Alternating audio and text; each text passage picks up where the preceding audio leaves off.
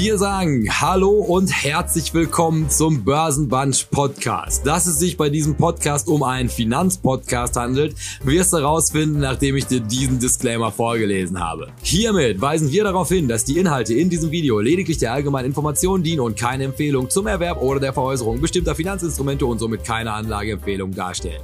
Die Protagonisten, Gäste oder Chat-Teilnehmer können nicht einschätzen, inwiefern die im Video besprochenen Finanzinstrumente ihren Anlagezielen, ihrer Risikobereitschaft und ihrer Verlusttragfähigkeit entsprechen. Wer also auf Basis von Informationen in diesem Podcast individuelle Anlageentscheidungen trifft, trifft diese ausschließlich auf eigene Verantwortung und eigene Gefahr. Was zur Folge hat, dass weder die Protagonisten, Gäste oder Chat-Teilnehmer für Verluste haften, die sie dadurch erleiden, dass die Anlageentscheidung aufgrund von Informationen und Kommentaren in diesem Podcast getroffen haben. Die in diesem Format angesprochenen Finanzinstrumente können unmittelbar und mittelbar von den Protagonisten, Gästen oder Chat-Teilnehmern selbst im Bestand gehalten werden. Hierdurch ergeben sich mögliche Interessenkonflikte, weil diese von altweiligen Resultaten Kursentwicklung profitieren könnten. Wir wünschen Ihnen viel Spaß mit dem nun folgenden Programm. Herzlichst, Ihr Börsenbunch. Und dann noch schnell der Hinweis, das hier ist Teil 2 von einer zweiteiligen Folge. Sprich, solltest du Teil 1 noch nicht gehört haben, guckst du einfach hier drunter, da findest du den ersten Teil. Ist auf jeden Fall wertvoll für den Kontext. Ansonsten viel Spaß. Und dann, Herr Strelo, singen Sie uns doch mal rein in die zweite Folge. Das ist ja auch mal schön, dann werden die von, andere, von anderer Seite begrüßt. Ja, äh, Hallo und herzlich willkommen zum zweiten Teil unserer spannenden zehnteiligen Serie wo nur noch fünf Prozent der bisherigen Zuschauer dabei sein werden, ähm, wo es um Länder-ETFs geht und was für Auswahlkriterien dafür relevant sein können. Und wir hatten ja, ja schon äh, am letzten Freitag ausführlich über das Bevölkerungswachstum gesprochen. Jakob, gibt es da noch spannende Ergänzungen von dir? Erstmal möchte ich gerne ergänzen, dass dadurch, dass du den Podcast adressierst, ist es keine zehnteilige, sondern eine zwanzigteilige Sendung. Lick mich fett, ja. Ja, und ähm, auch es gibt selbstverständlich noch enorm wichtige Nuancierungen, was diese 2%-Regel angeht. Nämlich, wir fangen erstmal an mit etwas, was sich demografische Dividende nennt. Die demografische Entwicklung ist, Klammer auf, fast, Klammer zu, immer die Voraussetzung für Wirtschaftswachstum, für Wirtschaftswachstum. Aber es stellt sich nicht automatisch ein. Die demografische Dividende wird nur gezahlt, wenn die politische Führung ein Umfeld schaffen kann, das Investitionen anzieht und Jobs kreiert. Und da erinnert man sich vielleicht noch, also kurz bevor dieser Herr Modi damals in Indien an die Macht gekommen ist, das war jetzt zehn Jahre oder so, mehr, vielleicht weniger, acht vielleicht. Ich bin zeitlich bin ich nicht so stark. Aber auf jeden Fall, da war das ja auch, also dieser riesige Anstieg von Bevölkerung in Indien. Und da hat die Politik es aber nicht geschafft, die Rahmenbedingungen so vorzubereiten, dass halt also diese große Bevölkerung, die da jetzt halt auf einmal entstanden ist, in irgendeiner Form zu beschäftigen. Also die hatten da, und das ist halt dieser Abgrenzungspunkt, wieso ich sage, also nur diese 2% reichen halt erstmal nicht. Die hatten definitiv weitaus mehr als 2% Bevölkerungswachstum, konnten jetzt aber nicht dafür sorgen, dass sie diese 2% Bevölkerungswachstum und diese riesige Bevölkerung dann auch tatsächlich an die Arbeit bringen. Und wenn die nicht an der Arbeit sind, wächst dann auch das Gross Domestic Product nicht. Und dann erhöht sich wieder der Druck auf die Politik. Und das war ja dann, das ist ja genauso auch gekommen. Und dann wurde da die Regierung abgewählt. Und dann ist, naja, Populist möchte ich ihn jetzt auch nicht nennen, aber auf jeden Fall ein ziemlich scharfer Hund an die Macht gekommen, der dann halt quasi, also ausländisches Geld, ein besseres Investitionsklima, der hat das Land geöffnet, dadurch sind Arbeitsplätze dahin gekommen, dann hat er jetzt quasi Leute an die Arbeit gebracht. Und das ist, wieso Herr Strelo 50 Dollar von seinen 100 Dollar nach Indien geschickt hat, weil ganz genau das halt genau diese Kombination ist, um die es hier halt geht. Also wenn du es halt schaffst, also wirtschaftliche Rahmenbedingungen zu schaffen, in denen überhaupt Werte geschaffen werden können und dann auch noch die Leute hast, solche Orte mit Leben zu führen, dann bist du in der Regel auf einem sehr, sehr guten Weg, was Prosperität in der Zukunft ankommt. Ne, und dann die Inverse dazu wäre natürlich halt auch, ne, sich verlangsamendes Bevölkerungswachstum reduziert das Potenzial, einen starken wirtschaftlichen Motor zu installieren. Und auch das ist ja eigentlich relativ simpel. Also wenn nicht mehr genug Leute nachkommen, dann irgendwann hast du den Fachkräftemangel, dann irgendwann macht der Schreinerbetrieb zu, weil dann einfach niemand mehr da in zweiter Generation weiter regieren möchte. Die Leute werden halt in irgendwelche Tech-Konzerne abgezogen und du hast halt einfach nicht mehr genug diese wirtschaftliche Maschinerie, die halt mit vielen Zahnrädern ineinander greift. Also das Bäckerbeispiel, egal wie großartig der Mittelstands-CEO ist, wenn der morgens sein Mettbrötchen nicht bekommt, dann gerät das Ganze in Zwang. Das heißt, also es ist sehr wichtig, dass halt wirklich alle Teile von dieser Bevölkerung bespielt bekommst und das. Und auch wenn man jetzt natürlich sagen kann, wieso machen die das denn nicht alles im Metaverse? Das ist doch total klasse da, dafür bauen wir das doch für zig Milliarden. Gibt es also unglaublich viel reale Wirtschaft, die in so einem Land bespielt werden müssen, damit man halt wirklich also von gesamtgesellschaftlichem Wohlstand sprechen kann. Und das ist selbstverständlich wichtig und das ist diese demografische Dividende. Also die musst du dir halt auch einlösen, die Rahmenbedingungen müssen auch stimmen. So, und wie kommen wir jetzt daran? Und wir fangen erstmal an mit dem, den wir uns gerade schon angeguckt haben, nämlich mit sogenannten Baby Bonuses. Und da kann man mal zusagen, also halt alle Anreize, mich davon zu überzeugen, jetzt noch schnell ein Kind zu bekommen, weil wir brauchen ja welche davon. Da kann man sagen, also die klingen erstmal gut, also die Leute einfach dazu zu motivieren, ein Kind zu bekommen, aber das klappt in der Regel nicht. In den meisten Ländern wurde das also in der harten Schule des Lebens rausgefunden, dass diese Bonuszahlungen eigentlich sofort von den falschen Gruppen abgegriffen werden. Also die, wo man halt irgendwie sagen will, also gleichmäßig Bevölkerungswachstum zu schaffen und dann halt diese Kinder, die sind dann irgendwann hochqualifiziert, die gehen zur Uni, die nehmen diese ganzen Arbeitsplätze ein, die wir brauchen. Das klappt so unglücklicherweise nicht, sondern in der Regel, wenn du diese Anreize setzt, kommen Leute aus, wie, wie nennt man sowas, Herr Strelo, die, die jetzt nicht prekäre Schichten? Wird das eher vom prekären Milieu in Anspruch genommen, was dann natürlich wieder dazu führt, dass halt das genaue Gegenteil eintritt, dass wenn die falschen Leute incentiviert werden, Teil von diesen Baby-Bonuses zu werden, dass sich eigentlich deine Ausgaben für Sozialleistungen erhöhen weil das System dahinter, also das wäre dann zu aufwendig, die, die, also das, das Kind, dann musst du die Bildung hinterher noch bekommen, da musst du gleiche Chancen für alle. Und das, du hast ja schon, das wird selbst in Deutschland funktioniert das nicht. Und jetzt stell dir das mal für so ein Land wie Brasilien vor. Also diese Anreize zu setzen, ist jetzt halt primär erstmal nicht erste Wahl. Das heißt also, Fruchtbarkeitsraten zu erhöhen, dauert zu lange und ist unberechenbar. Das heißt, für dich und deine Geldanlage heißt das jetzt eigentlich relativ simpel, dass wenn du jetzt also auf diese verschiedenen Faktoren guckst, du weißt, Bevölkerungswachstum will ich, und dann komme ich und verspreche dir das Blaue vom Himmel und sage, Herr Strelo, also mein Land, ich habe ein Programm entwickelt, das wird alle Leute motivieren, Kinder zu bekommen dann weißt du im Hinterkopf, weil du diese Folge gesehen hast, Baby-Bonuses, das funktioniert nicht, weil in der Regel die Leute, die es in Anspruch nehmen sollten, nehmen es nicht in Anspruch. Das kommt eher auf der falschen Ende raus, dann der Outcome von sowas. Und die Zeitspanne ist einfach viel zu lang. Ne, also theoretisch, ich würde dir das jetzt versprechen und in 15 Jahren kannst du davon halt tatsächlich auch erst zehren. Und dann ist halt auch noch nicht zu 100 Prozent klar, wer, was für Kinder hast du da überhaupt? Das heißt also, wenn die dir sagen, Baby Bonuses, damit wollen wir das Problem angehen, dann wird das in der Regel nicht klappen. Und dann habe ich dir Charts mitgebracht, der Strelo. Und hier sehen Sie mal die Geburtenrate global. Das ist gemessen in Kindern und in Jahren. Und Sie können das mal für den Podcast jetzt beschreiben, was Sie hier sehen. Ja, äh, fallende Tendenz definitiv in den 60er Jahren lag es offensichtlich noch bei 5,0. Äh, okay, global hattest du ja gesagt gehabt, also fünf Kinder pro Paar, nehme ich an. Ne? Ja. Weil pro Person wäre interessant. so viele Kinder.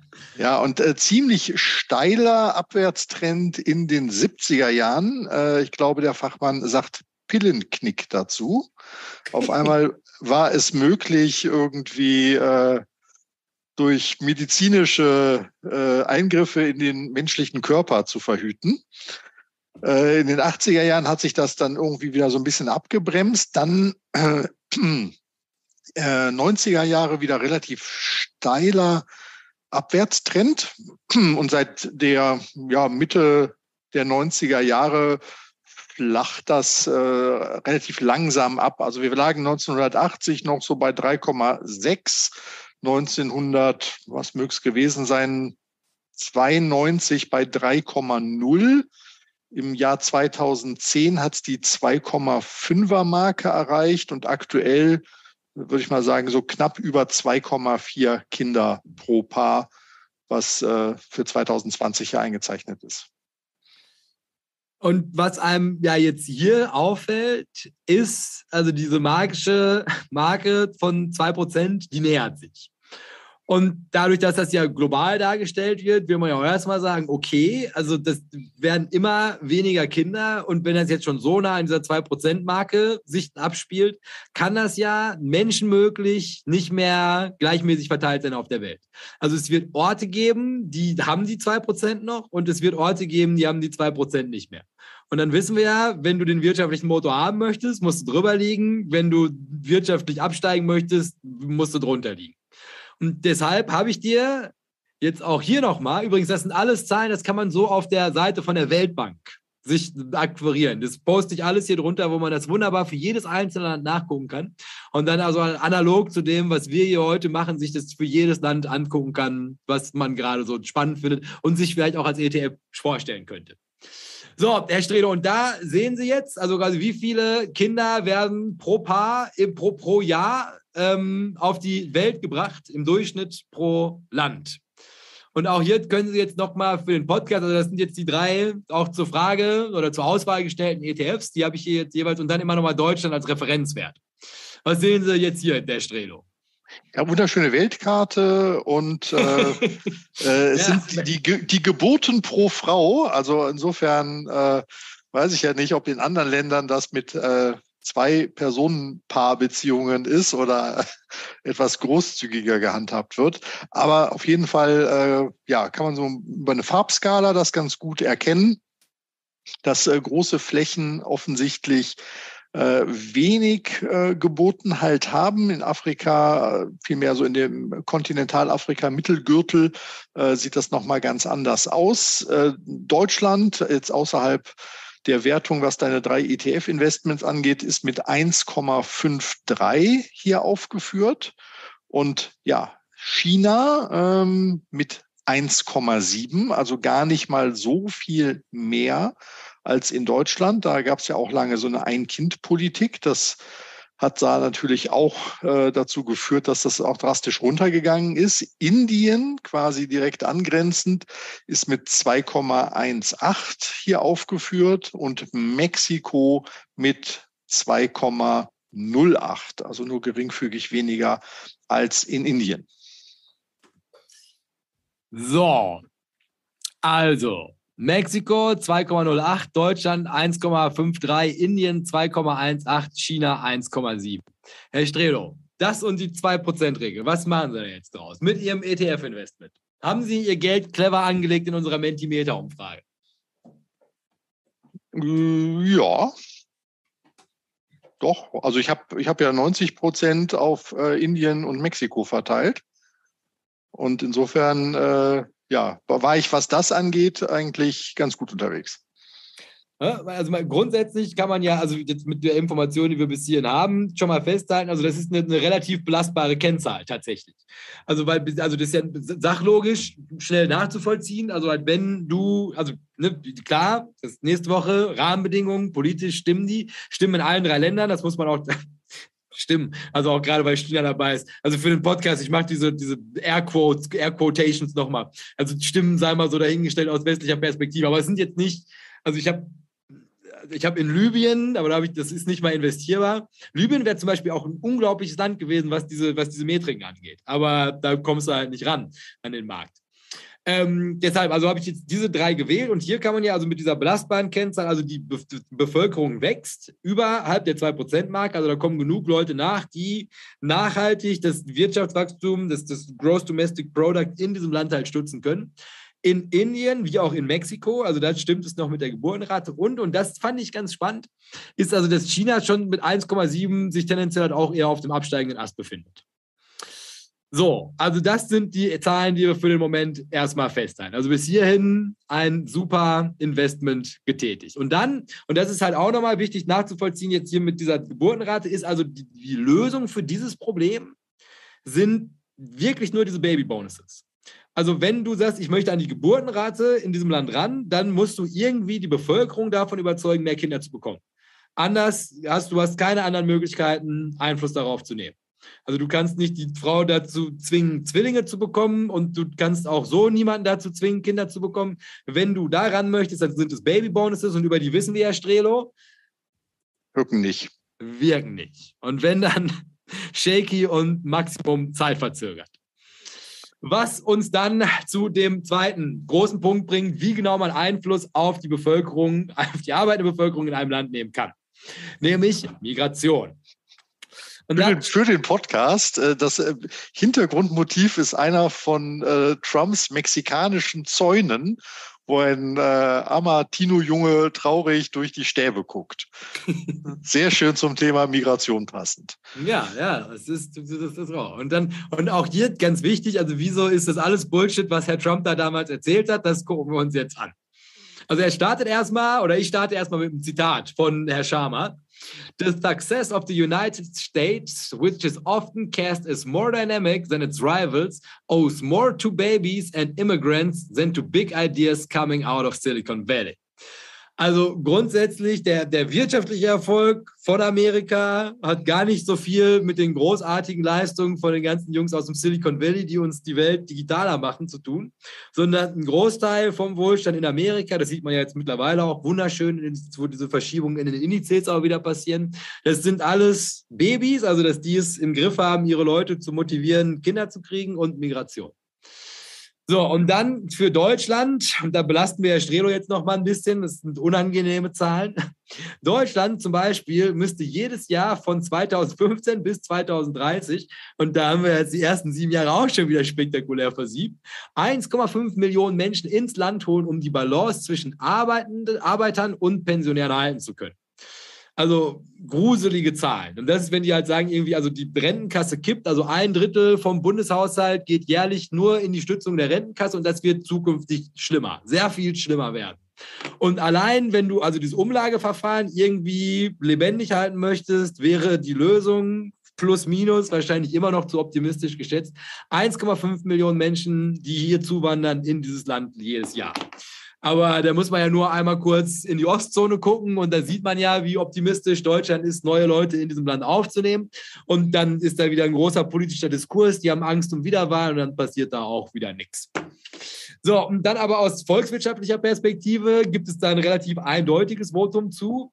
Ein Land, das seine Grenzen schließt, Klammer auf, und nicht schon vor 20 Jahren äh, und nicht schon vor 20 Jahren enorme und erfolgreiche Baby-Bonus-Kampagnen umgesetzt hat. Also ich und die fünf Kinder, die ich schon habe oder hätte haben müssen, wird es nicht schaffen, sich wirtschaftlich selbst zu tragen. Also aktuell in dieser saturierten westlichen Welt ist eigentlich, und das ist das, das Tolle daran, weil also das, du siehst ja, wie überall diese Populisten gewählt werden, steht und fällt es jetzt damit. Also es ist ein, ein, ein offener Wettbewerb darum, wer es schafft, Migranten zu, dafür zu motivieren, in das eigene Land zu kommen. Und das funktioniert aber unglücklicherweise überhaupt nicht. Und wie schlecht das funktioniert, das habe ich dir hier auch nochmal mitgebracht. Und zwar habe ich dir hier mal die, den habe ich, den habe ich schlecht übertitelt, da habe ich die Überschrift nur rüber kopiert. Hier geht es um Migration global. Um, only one in 30, also the vast majority of people continue to live in the countries in which they were born. born. Only one in 30 are immigrants. Also ein Großteil der Leute behalten sich eigentlich für Zeit ihres Lebens in dem Land auf, in dem sie auch geboren wurden. Und nur 3,6 Prozent der Weltbevölkerung. Das muss man sich immer überlegen, weil es wird ja immer so dramatisch dargestellt von Axel Springer und seinen Freunden, dass irgendwie 80, 90 Prozent der Menschen in Deutschland sind schon Migranten. Auf, global betrachtet, 3,6 Prozent von allen Leuten, die sich hier in diesen Ländern aufhalten, sind nur Migranten. Und das ist, also es gibt nur zwei, 281 Millionen Migranten global, wohlgemerkt. Und das ist natürlich erstmal was, wo eine Menge Potenzial drin wäre, theoretisch. Also wenn man es halt irgendwie schafft, als eines der frühen Länder einzusehen, und das werden zukünftig wahrscheinlich viele tun müssen, dass es nur über Migration funktionieren kann, hat man hier natürlich eine riesige Upside, weil wenn man sich halt die guten oder, oder generell Leute, also Leute ist ja das große Thema heute, für das eigene Land sichern kann, hat man natürlich eine riesige Upside wirtschaftlich gesehen. Und auch hier habe ich nochmal so eine Karte, Weltkarte vorbereitet für Herr Strelo. Und da kannst du jetzt mal sehen, also das die, die Länder kannst du uns mal vorstellen und dann die Anzahl der Migranten. Also die, die, halt die Anteile, ne, glaube ich, ja. Also es ist die, die, die, die Menge und dann, was das halt quasi heißt für die Gesamtbevölkerung. Also wie viel von den Ländern oder wie viel von den Menschen in den Ländern Migranten sind. Ah, okay, okay. Gut, dann fangen wir mal mit Deutschland an. Da kennen wir uns einigermaßen aus. Zumindest glauben wir das. Ähm, da sind es in total 15,8 Millionen. Und äh, das ist dann in Prozent, was die Migranten angeht, 18,8 Prozent. Im Umkehrschluss sind es 81,2 Prozent, die nicht Migrationshintergrund, sagt man ja so gerne, haben. Ähm, so, das ist also für Deutschland. In China, äh, da ist es äh, tatsächlich sehr interessant. Äh, also laut den Zahlen hier ähm, 1,04 Milliarden Bevölkerung und nur 0,1 Prozent davon sind Migranten. Und die leben wahrscheinlich alle in Hongkong. Dementsprechend 99,9 Prozent der Chinesen sind keine Migranten, also sind äh, Domestic Chinesen. Und also das ist eine, eine sehr, sehr hohe Quote, wie ich finde. Ähm, das wird jetzt aber in anderen Ländern auch ganz ähnlich bleiben. Indien ist jetzt hier aufgeführt mit, ähm, ach, sind das Millionen, ne? Ja. Ah, okay, sorry. Also dann sind es in China gibt es insgesamt nur 1,04 Millionen Migranten und das fällt natürlich bei einem Milliardenvolk nicht entsprechend halt äh, auf. Für Indien, in Indien gibt es 4,88 Millionen Migranten und damit machen die 0,4 Prozent der Bevölkerung aus und dementsprechend sind es 99,6 Prozent Nicht-Migranten. Und in Mexiko gibt es 1,2 Millionen die machen gerade mal 0,9 Prozent der Bevölkerung aus, sprich 99,1 Prozent sind Non-Migrants in Mexiko. Das also zu den offiziellen Zahlen. Und jetzt mit Blick auf die Geldanlage. Was wäre denn jetzt das Erste, was du dir denkst, wenn du siehst, also das ist ja. Das sieht ja gar nicht so schlecht aus für Deutschland. Ja, also für Deutschland tatsächlich, also das läuft erstmal nicht so verkehrt. Was, also ich meine, wenn man sich das hier tatsächlich in der Praxis anguckt, also wir haben natürlich, also ist die, mit, mit, der Eurozone klar, hier ist natürlich, also wie die, gemeldet werden, ne, man, was ich, ist der Belgier, der halt irgendwie Grenzgänger ist, der ist hier dann auch irgendwie als Migrant noch hinterlegt und, und, und. Also ich meine, das hätte auch noch Luft. Aber mit Blick auf die anderen drei, da will man doch jetzt erstmal sagen, also wäre meine Frage an dich, wo, wann genau würdest du sagen, mit Blick auf Migration, würdest du hier den, den Abzug ziehen und zu sagen, da kann man jetzt sofort, also nicht, da könnte man jetzt darüber nachdenken, zeitnah Geld anzulegen? Äh, jetzt müsstest du das in Verhältnis setzen mit dem normalen Bevölkerungswachstum. Ne? Und das war ja in den Ländern Indien und Mexiko per se, war das ja äh, sehr gut. Aber China mit seinen 1,7 äh, Geburtenrate ist natürlich ziemlich mau, weil die mit 0,1 Prozent Migranten quasi an der Ecke gar nichts zur Kompensation beizutragen haben. Also ich würde jetzt mal sagen, Minuspunkt für China, überraschender guter Punkt äh, doch für Deutschland, was diese angeht. Und ja, ich glaube, in, in Indien und Mexiko spielt das keine Rolle. Muss es vielleicht auch nicht, weil die auch so über den 2,0 liegen. Genau, aber am Ende ist es, also, also wäre das was, worauf man jetzt halt achten kann. Also wenn man jetzt zum Beispiel irgendwie kriegst so eine Schlagzeile mit, China macht gezielt Jagd auf das klingt aber furchtbar. Oder, oder China kümmert sich oder, oder legt sich ins Zeug, Leute für eine Einreise mit Leben und Arbeiten in China zu motivieren. So, dann wäre natürlich hier, und das ist ja das, was diese Zahl einem sagt, das ist, China hätte da einen riesigen Hebel. Also der Bedarf ist da. Also das ist eine langsam, also, also zurückgehende Bevölkerung, also Be Bevölkerungswachstum unterhalb der 2% und gleichzeitig aber noch eine riesige Upside, was Migration angeht. Also in dem Bereich macht China so gut wie überhaupt nichts. Das heißt also, hier könnte man jetzt zum Beispiel festhalten, also wann genau springt der Motor in China wieder an, wenn die halt ihre, ihre Migrationspolitik ändern und wenn sie halt sagen, okay, ich könnte mir, was weiß ich, durch folgende Programme vorstellen, mehr Leute in dieses Land zu holen. Und das ist ja drumherum viel, also was bestimmt in so eine prosperierende Volkswirtschaft halt rüberwechseln möchte. Und das sind natürlich halt genau diese Einstiegspunkte. Also, dass man da natürlich halt immer gucken kann und das trifft auf alle drei zu. Also, dass, wenn die, die wirtschaftlichen Strukturen stimmen, Ja, und das kann man ja jetzt gerade relativ gut. Also, das ist wieder die Bruttoinlandsproduktzahl. Auf die guckst du halt einfach, wenn die sich gut entwickelt. Dann schaffen sie wirtschaftliche Strukturen, in die sie neue Leute eingliedern können. Und wenn du dann halt nicht wie Deutschland irgendwie jetzt schon bei 15 Prozent stehst, hast du natürlich also eine große Upside, was Migration angeht. Und deshalb ist also mit Blick in die Zeitung eigentlich immer ganz spannend nachzugucken, ist von dem Land, für das ich mich da gerade interessiere, mit Blick auf mein Länderinvestment, Länder-ETF-Investment, wie genau gestaltet sich da die Migrationspolitik? Weil, und das kann man nicht oft genug sagen, der Kampf um Menschen explizit ist schon lange ausgebrochen. Man merkt das nur noch nicht. Und Migration, das wird ein Riesenthema werden, weil also alleine hier in Deutschland, wie schon gesagt, ein Drittel des Bundeshaushalts zahlt gerade in eine Rentenkasse ein, die bald kollabieren wird. Was uns dann zu dem Grund von diesem Kollaps bringt. Nein, das ist auch gemein. Aber wir wollen uns trotzdem über einen weiteren Punkt unterhalten, nämlich sogenannte Pensionäre. Welche Nationen sind besonders anfällig für eine Überalterung der Bevölkerung? Das ist die Frage, die man sich hier stellen muss. Das heißt, Menschen, die älter als 64 oder jünger als 15 sind, im Verhältnis zum Rest, das ist der sogenannte Dependency Ratio, steigt er, müssen weniger Arbeiter für mehr Abhängige aufkommen. Dependency Ratios wird vor allem in Emerging Markets stark steigen.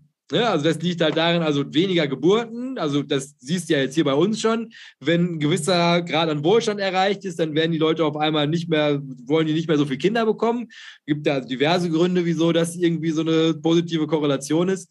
Und, und das kommt dann auch noch erschwert dazu, gerade in diesen ganzen Emerging Markets, also ganzen Gehypten aus den letzten 20 Jahren, ist die längere Lebenserwartung.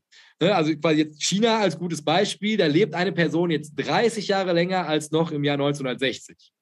Und da, das ist halt diese, diese Kennziffer, Dependency Ratio, ist also halt je, je weniger von unten nachkommen, die in das System einzahlen können und je länger die Leute nach hinten raus abhängig bleiben in so einem System, desto schwieriger wird es für die Gesellschaft, sich selbst zu tragen. Bist du soweit an Bord? Ja, klingt äh, plausibel. Dependency Ratio. So. Und das hat nämlich sehr viel mit der Produktivität zu tun. Also ein sinkende, also sinkende Dependency Ratios führen fast immer zu steigender Produktivität. Also das ist ja noch relativ nachvollziehbar. Ne? Also halt quasi, wenn weniger Leute abhängig sind von der arbeitenden Bevölkerung, führt das natürlich zum einen dazu, also dass die Gesamtbevölkerung halt produktiver ist, weil halt einfach mehr von diesen Leuten halt gerade arbeitend sind. Das ist das offensichtliche Ende, aber halt auch auf der anderen Seite, was auch ganz wichtig ist für eine Volkswirtschaft, so dieser Dependency Ratio, also das kann man gar nicht oft genug darauf hinweisen, was der für eine Bedeutung hat, ist, dass die Leute, die sich jetzt halt gerade weisen, was der für eine Bedeutung hat, ist, dass die Leute, die sich jetzt halt gerade in der Arbeitswelt befinden, die haben halt auch einen anderen Einsatz von Kapital. Das ist wichtig. Also halt quasi du, während du jetzt halt quasi gerade arbeiten bist und weißt, es kommt halt immer noch Geld hinterher, die Börse bezahlt mich ja für meine harte Arbeit. Du bist sehr viel eher bereit, mit deinem Geld ins Risiko zu gehen, das anzulegen und es halt quasi somit dem Wirtschaftskreislauf wieder zur Verfügung zu stellen, als Herr Strelo in 30 oder 40 Jahren, der sich dann irgendwann im Ruhestand befindet und halt echt gucken muss, also will ich mein Geld jetzt noch den Schwankungen des Kapitalmarktes anvertrauen oder tue ich das in eine Staatsanleihe, um meine Ruhe zu haben, weil ich muss halt davon leben. Das heißt also, Geld ist liquider, solange die Leute Teil der arbeitenden Bevölkerung sind. Deshalb ist dieser Dependency Ratio quasi auf zwei Seiten super spannend, wenn es halt um die Prosperität eines Landes geht. So, die bestpositionierten Nationen unternehmen Schritte, ältere Menschen weiter produktiv zu halten und somit den Eintritt in das Cluster abhängige Teile der Bevölkerung hinauszuzögern. Ne, also je größer quasi die Seite ist, die dependent ist, also abhängig davon, dass andere Leute gerade arbeiten, desto schwieriger ist es für die Volkswirtschaft, sich selbstständig zu tragen. Ne? Gerade alte Arbeiter sind enorm produktiv, weil sie viel Wissen besitzen und somit produktiver sind. Ne? Weil das ist ja auch was, also wenn du 50 Jahre gearbeitet hast, das ist natürlich Erfahrung, die also Prozesse sehr viel besser gestalten kann, als wenn du gerade erst in den Job eintrittst. So, und basierend auf diesen Informationen. Jetzt erläutert Herr Strehler euch jetzt erstmal einen Chart, der übertitelt ist mit die arbeitende Bevölkerung. Das, das Chart für die arbeitende Bevölkerung sieht fast so aus wie das mit der Geburtenrate. Äh, da gibt es einen äh, steilen Anstieg noch in den 60er Jahren bis so 1968, würde ich mal grob tippen. Da durfte der Höchstwert erreicht äh, gewesen sein bei so 76 Prozent arbeitende Bevölkerung. Das könnte was mit äh, dem Zweiten Weltkrieg auch zu tun haben. Und seitdem geht's ja, bergab, äh, also die 70er, die 80er, die 90er, auch die 2000er, nicht die besten Hits, sondern fallende Bevölkerung auf jeden Fall. Ähm, dann fiel es tatsächlich so 2009 unter 55 Prozent. Also wir kommen von über 75 Prozent auf unter 55 Prozent. Und äh, jetzt hat es wieder so einen leichten Anschwung seit äh, 2015 gegeben, aber wirklich nur sehr, sehr leicht. Also aktuell würde ich das mal tippen, liegt das bei gut 54 Prozent arbeitende Bevölkerung weltweit. Ja, also, ne, und, und da merkt man ja schon, also halt quasi während im Jahr 1965 noch 75 Prozent der Gesellschaft dafür verantwortlich gewesen sind, das Leben von 25 Prozent der Gesellschaft mitzufinanzieren, befinden wir uns jetzt keine 50 Jahre später oder ein bisschen mehr als 50 Jahre später in einer Situation, wo nur noch 55 Prozent der Gesellschaft 45 Prozent der Gesellschaft mitfinanzieren müssen. Und da, und da muss man, das ist ja, glaube ich, relativ schnell beieinander, wieso das jetzt erstmal grundsätzlich für, auch gerade mit diesem Investitionsbeispiel von gerade, nicht zwingend förderlich ist für den zukünftigen Wohlstand von Nationen. Und auch hier habe ich nochmal die Weltkarte für Sie. Auch da als Age Dependency Ratio angegeben, also Prozent der Working Age Population. Also in Deutschland äh, 56,3 Prozent arbeitende Bevölkerung. Das ist jetzt erstmal die Messlatte. Und da gucken wir in die anderen Länder. Ähm, China mit 42,87 Prozent. Indien mit 48,27 Prozent und Mexiko mit 49,97 Prozent arbeitende Bevölkerung. Also alle deine drei Länder liegen unter Deutschland, was die arbeitende Bevölkerung anliegt ähm, angeht. Und, Rente mit 67, woo! ja, äh, und äh, Mexiko liegt da aber äh, und Indien äh, deutlich noch vor China auf jeden Fall. Und das ist jetzt die Frage, wovon haben die besonders viel? Besonders viel Junge oder besonders viele Alte? Die kannst du dir ja wieder mit der Geburtenrate erklären und ah. weißt du ja direkt schon wieder, welches von unseren drei Investments also wirklich auf dem Zahnfleisch geht. Und hier dann vielleicht einfach nur nochmal so, so, also, also wo jetzt mit diesem Age Dependency Ratio, der ja auch eine große Rolle spielt, das diskutieren wir gleich nochmal. Aber was fällt dir denn jetzt auf, wenn du mal nach Afrika guckst? Da ist das äh, ja Richtung 74 Prozent. Also wir reden hier wieder sozusagen äh, rechts und links oder, oder über und unter dem Äquator, wenn wir über Afrika reden, also nicht Nordafrika, nicht Südafrika. Ähm, das ist natürlich eine ganz ordentliche Zahl und relativ einmalig. Ähm, Im asiatischen Raum gibt es noch was, aber ansonsten, da ist es richtig, richtig hoch. Ja, das ist halt nur Aber das, also ich kopiere das alles hier drunter, da könnt ihr euch das noch ganz in Ruhe angucken. Die sind nur nicht ganz so leicht investierbar, tatsächlich, immer noch. Aber also was man jetzt mit diesem Age Dependency Ratio, also wieso das auch so eine, so eine ganz spannende Zahl eigentlich ist, ist also der, der, weil der drückt ja quasi von beiden Seiten. Also du kriegst halt eigentlich relativ plakativ mal dargestellt, also wie genau ist diese Volkswirtschaft, über die du, die du da jetzt gerade anguckst, wie produktiv ist die überhaupt? Das ist also, je mehr Leute halt gerade tatsächlich Werte schaffen, desto besser ist es halt eigentlich immer für das Land. Ne, also quasi, wenn du sagst, irgendwie ein Länder-ETF und du guckst so, wie wird jetzt hier von Anfang an auf das Gross Domestic Product, dann wird dir halt relativ schnell auffallen, also das korreliert sehr stark damit, also wie viele Leute schaffen da gerade Werte. Und dann kann man jetzt natürlich sagen, was, aber ich dachte, das liegt irgendwie an Technik und wie produktiv man arbeiten kann, aber das ist eine ganz klare Korrelation, ob man es glaubt oder nicht. Wie viele Leute sind da und wo schaffen die irgendwie Werte? Und dann, und das ist halt quasi der, der es dann halt wirklich noch spannend macht, ist, dass man sich natürlich immer überlegen muss, also die meisten, auch gerade die Länder, die wir uns da jetzt angucken, das ist, das sind jetzt, das ist nicht, keine Ahnung, das ist nicht Mittelalter. Also da ist jetzt keiner dabei, der halt einfach sagt, wenn du dein 70. Lebensjahr überschritten hast, musst du in den Wald gehen, um zu sterben. Also die haben alle in irgendeiner Form soziale Sicherungssysteme, die alle irgendwie mitfinanziert werden müssen. Und, und das kommt dann auch noch erschwert mit dazu, die binden Kapital, was der Volkswirtschaft nicht mehr zur Verfügung steht. Das heißt also grundsätzlich ist also die, die, die größer dieser, also der arbeitende Teil einer Bevölkerung ist in einem Land und das kann man dann in diesem Zeitstrahl, das ist auch alles da bei der Weltbank ähm, hinterlegt ähm, wächst das oder schrumpft das? Und das ist eine ganz wichtige Zahl. Sich das halt irgendwie anzugucken, also quasi im Verlauf der Zeit, also halt werden, ist da mehr Arbeit in der Bevölkerung oder wird das gerade weniger Arbeit in der Bevölkerung?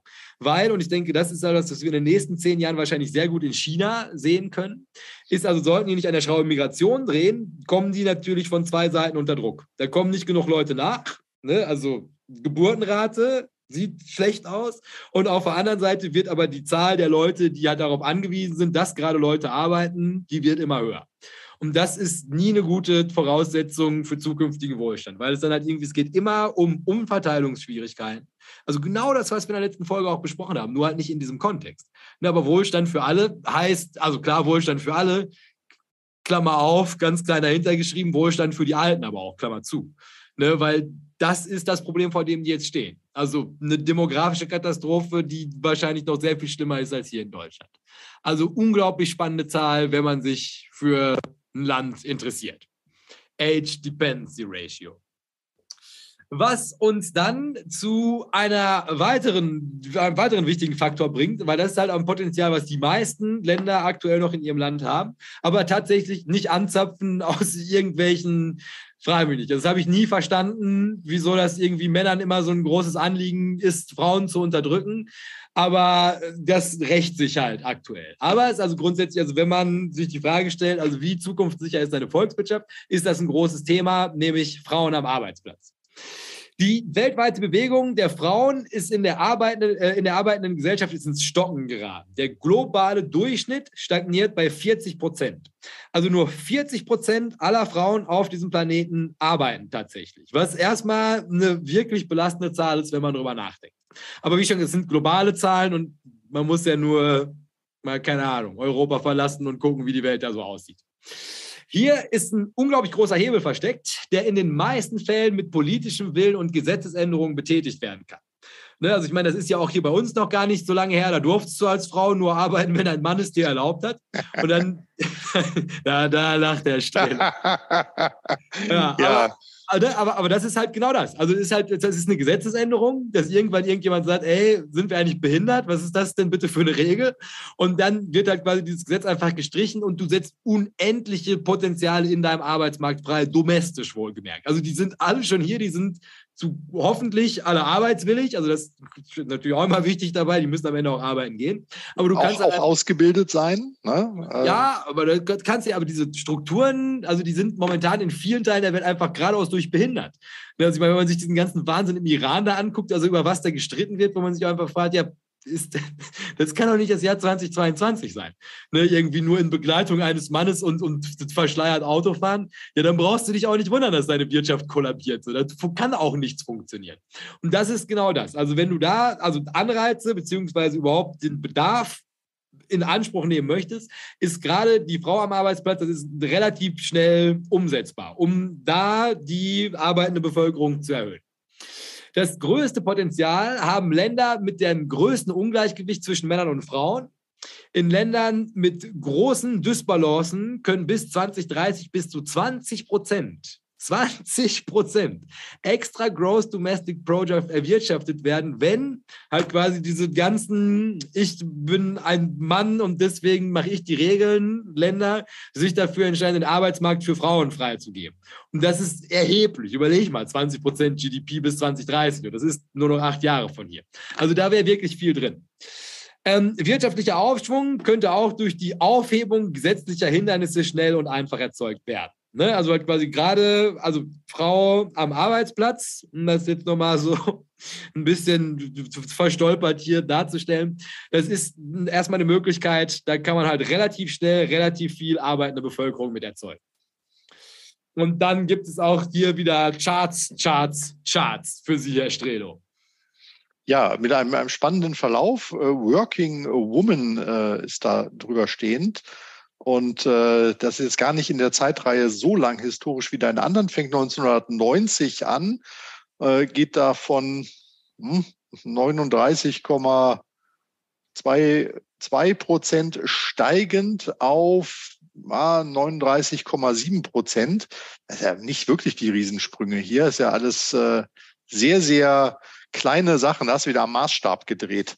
Ähm, das ist das, also, was die, die, Weltbank dir gibt, weil es, halt, wie schon gesagt, weil, weil, es wahrscheinlich die Zahlen noch gar nicht so lange gibt, weil selbst global wir so weit hinter diesem Trend her sind. Und äh, ja, ist wahrscheinlich, also die eine Welle gab es und seitdem bewegt ja, Also wenn ich, wenn ich mich da so ein bisschen rauszoome, äh, äh, schwankt die Zahl der arbeitenden Frauen äh, zwischen 1990 und 2020 zwischen 39 0,18 und 39,7 Prozent. Das sieht hier dramatischer aus, weil es irgendwie bis 2005 hochgeht, dann äh, bis 2012 unter den Stand von 1990 wieder zurückfällt, um dann wieder hochzuspringen, um dann mit einem Corona-Crash im Jahr 2020 wieder runterzugehen. Aber ehrlich gesagt, äh, Nachkommastellen. Wer schert sich denn hier um Nachkommastellen? Ja, ich sag mal, es ist halt Weltbevölkerung. Ne? Also ich denke mal, selbst die Nachkommastellen werden einige Millionen arbeitende okay, Frauen. Na klar, na klar. Also in absoluten Zahlen ist das sicherlich relevant, prozentual kein, kein Wumms dahinter. um jetzt nicht immer an den Chat äh, auf, anzuspielen, der sich mit dem Doppelwumms äh, von Herrn Scholz beschäftigt. Ja, also das hier beeindruckt der Strelo erstmal nicht, aber was sagen Sie denn hierzu? Okay, äh, das ist arbeitende Bevölkerung in Prozent und zwar Frauen. Und da ist äh, Deutschland hier unser erster Maßstab mit 47,13 Prozent, also ziemlich gute Quote. Ähm, und in China auch überraschend hoch in meinen Augen, 44,51 Prozent. Der Kommunismus, der macht das der Kommunismus ermöglicht das oder weil sie es muss. Ne? Das kann natürlich auch ein Grund sein. Äh, Mexiko ein Stück weit dahinter, 38,47 Prozent der Frauen arbeiten und in Indien, das ist jetzt überraschend, denke ich, äh, nur 20,35 Prozent der Frauen sind arbeitend oder zumindest so gemeldet. Anhand von diesen Zahlen, Herr Strelo, was wäre jetzt die erste Idee, die Sie jetzt nach diesem immer klarer werdenden Muster hier rein interpretieren? Riesenpotenzial in Indien, noch äh, neben dem eh schon guten Bevölkerungswachstum, auch noch mehr aus der vorhandenen Bevölkerung in die Arbeiterschaft zu übernehmen. Also jetzt mittlerweile bei, also Netz und dreifacher Boden jetzt schon für Indien. Also da merkt man also, worauf, wenn man sagt, ich analysiere die Länder so, was fällt einem jetzt auf? Also Indien, nicht nur eine Geburtenrate, die funktioniert, die können jederzeit noch sagen, wir öffnen unsere Grenzen für Migranten, haben dann noch eine riesige Upside. Die können sagen, also wir bringen die älteren Leute irgendwie, wir lassen die länger arbeiten, da haben die auch noch Potenzial und die haben also das größte Potenzial unserer drei Länder einfach zu sagen, also wir holen die Frauen mit in die arbeitende Bevölkerung und können selbst damit noch das Wirtschaftswachstum, was ja sowieso gerade in guten Rahmenbedingungen halt aufgestellt ist. Also die kommen nicht so wie wir in eine Situation, wo wir halt sagen, Kacke, wir können nicht mehr die, die Bäckerei Fachverkäuferin, die gibt es einfach nicht mehr und egal wie wir es machen, die bekommen wir auch nicht mehr. Da kann Indien jederzeit noch sagen, wir holen die aus dem Ausland, wir lassen die länger arbeiten oder wir bringen eine Frau dazu, den Job zu machen. Bam.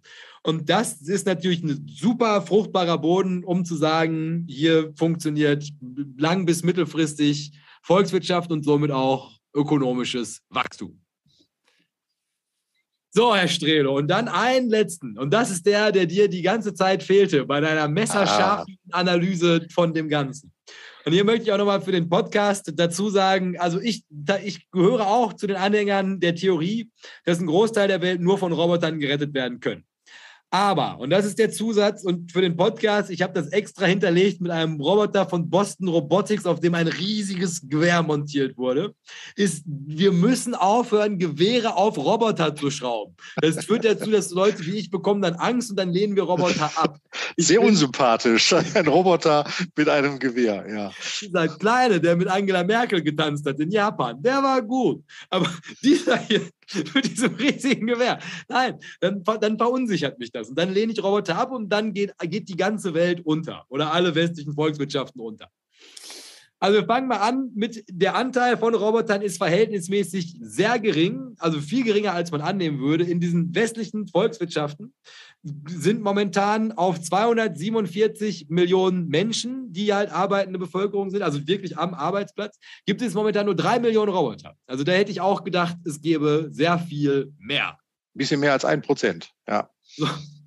Roboter können einen enormen Einfluss auf das Gross Domestic Product nehmen. Nach 2008 haben sich Industrienationen mit starkem Einsatz von Robotern schneller erholt als welche, die das nicht getan haben. Für das Wachstum der meisten großen Volkswirtschaften werden Roboter der letzte Ausweg sein, einen Niedergang zu vermeiden. Und das haben wir ja gerade auch schon sehr schön an diesem Deutschland-Beispiel gesehen. Also Deutschland hat nicht mehr so viele Möglichkeiten. Ne, also halt quasi Migration dünn, die Leute noch länger arbeiten lassen, wirst du nicht wiedergewählt. Frauen haben wir auch schon relativ viele am Arbeitsplatz.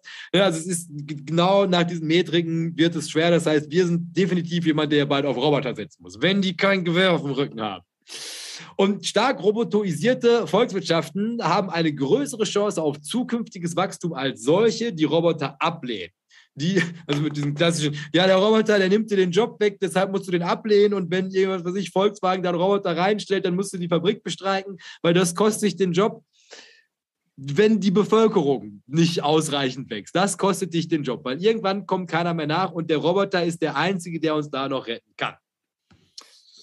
So, und dann für den Roboter habe ich dir drei so Statistiken mitgebracht, anhand derer du jetzt erörtern kannst, wo, auf der Welt du mit Blick auf die Roboter jetzt gerade neue Chancen oder Risiken siehst, so wie ich mit dem Gewehr. Okay, und das ist der operative Bestand an Industrierobotern, den du hier äh, bei irgendwo geklaut hast, bei Europe äh, Newsroom. Und äh, der macht das nach äh, Regionen. Und da ist äh, interessant, äh, The Americans das ist dann ähm, Nord- und Südamerika, glaube ich, zusammengefasst. Äh, liegt da relativ niedrig, auch eine relativ niedrige Steigerungsrate und kommt im Jahr 2019, das sind die letzten Zahlen, auf 389.000 Robotereinheiten. Ähm, dann kommt äh, Good Old Europe hier auch kein besonderes Wachstum. Seit 2010 deine Statistik hier steigend, kommt im Jahr 2019 auf 580.000 Einheiten von Robotern. Und jetzt kommt hier aber der Knaller. Äh, Asia, Australia, also der Pazifikraum, hat ein ziemlich starkes Wachstum, also von 2010 bis 2019 verdreifacht, ziemlich kontinuierliche fast Hockeystick-förmige Kurve und kommt auf 1,688 Millionen äh, Robotereinheiten zuletzt. Das ist äh, ja, das ist ja richtig, richtig viel. Das ist äh, ungefähr das Doppelte von äh, Amerika und Europa zusammen. Ah, hier immer mit dem Hinweis, da muss man sich natürlich immer vor Augen führen, also das, hier hilft es erstmal wenig, der Roboter ist noch kein Konsument. Also der Roboter kann keine Dinge kaufen. Das heißt also, der kann auf jeden Fall, der kann Dinge abfedern und das ist auch ganz wichtig. Also dass jetzt irgendwie innerhalb der nächsten zehn, dass die nicht komplett in sich ineinander zusammenbrechen, wie es zum Beispiel China. Das Ganze, dem kannst du gegenwirken durch Roboter. Also alle, die gerade, also man sollst schon besorgt sein, wenn du noch Geld in China hast. Das hätte man nach der letzten Folge sich ja schon mal überlegen müssen. Aber das ist natürlich halt genau dieser Weg, wie man also zumindest das Schlimmste schon mal abwenden kann. Also wenn man halt quasi diese Prozesse der Versorgung der Menschen, wenn man das automatisieren kann, da das hat China früh bemerkt. Und das wäre auf jeden Fall auch Potenzial jetzt für diese ganzen westlichen Volkswirtschaften zu sagen, da ist eine Stellschraube, mit der wir uns noch retten können, wenn wir das noch finanziert bekommen. So, Und dann habe ich hier Manufacturing Industry Related Robot, Robot Density in Selected Countries Worldwide 2020. So, also genau, hier habe ich das jetzt nochmal nach Ländern aufgegliedert, also wie viel Produktionsroboter in den verschiedenen Ländern so auftauchen. Und das ist jetzt auch nochmal die Antwort an der Strelo, also wo genau in Asien stehen denn diese ganzen Roboter? Ja, da ist ganz weit vorne Südkorea äh, mit 932 Robotereinheiten je, äh, je 10.000 Angestellten, also fast äh, 10 Prozent ungefähr. Ähm, das ist eine ordentliche Quote, gefolgt von Singapur mit 605 Robotern je 10.000 Beschäftigten. Und dann kommt äh, ja Japan und dann auch schon Deutschland, 390 mhm. beziehungsweise 371 in Deutschland. Und so geht das äh, weiter mit Schweden, Hongkong, USA, Taiwan, Dänemark und erst dann kommt China die haben halt auch große Bevölkerung, logischerweise, aber eben an der Stelle nur 246 Robotereinheiten auf 10.000 Angestellte. Ja, weil sie noch, noch ausreichend Bevölkerung haben, um jetzt alles von Hand machen zu lassen. Aber da muss es halt auch schnell gehen. Und das ist auf jeden Fall, also wenn man diesen Robotorisierungstrend verfolgen möchte, also hätte sie hier auf jeden Fall schon mal eine ganz gute Liste, also was jetzt Output angeht, wo man sich nochmal umschauen könnte. Also auch gerade Südkorea, die hatte ich mir halt im Zusammenhang mit unseren drei, die ich jetzt ausgewählt habe, aber da waren die Zahlen dann auch nicht eindeutig genug, so wie, die, wie wir uns jetzt gerade angucken. Aber auch ein spannendes Land, wenn man mit dieser Populationsmetrik drauf guckt.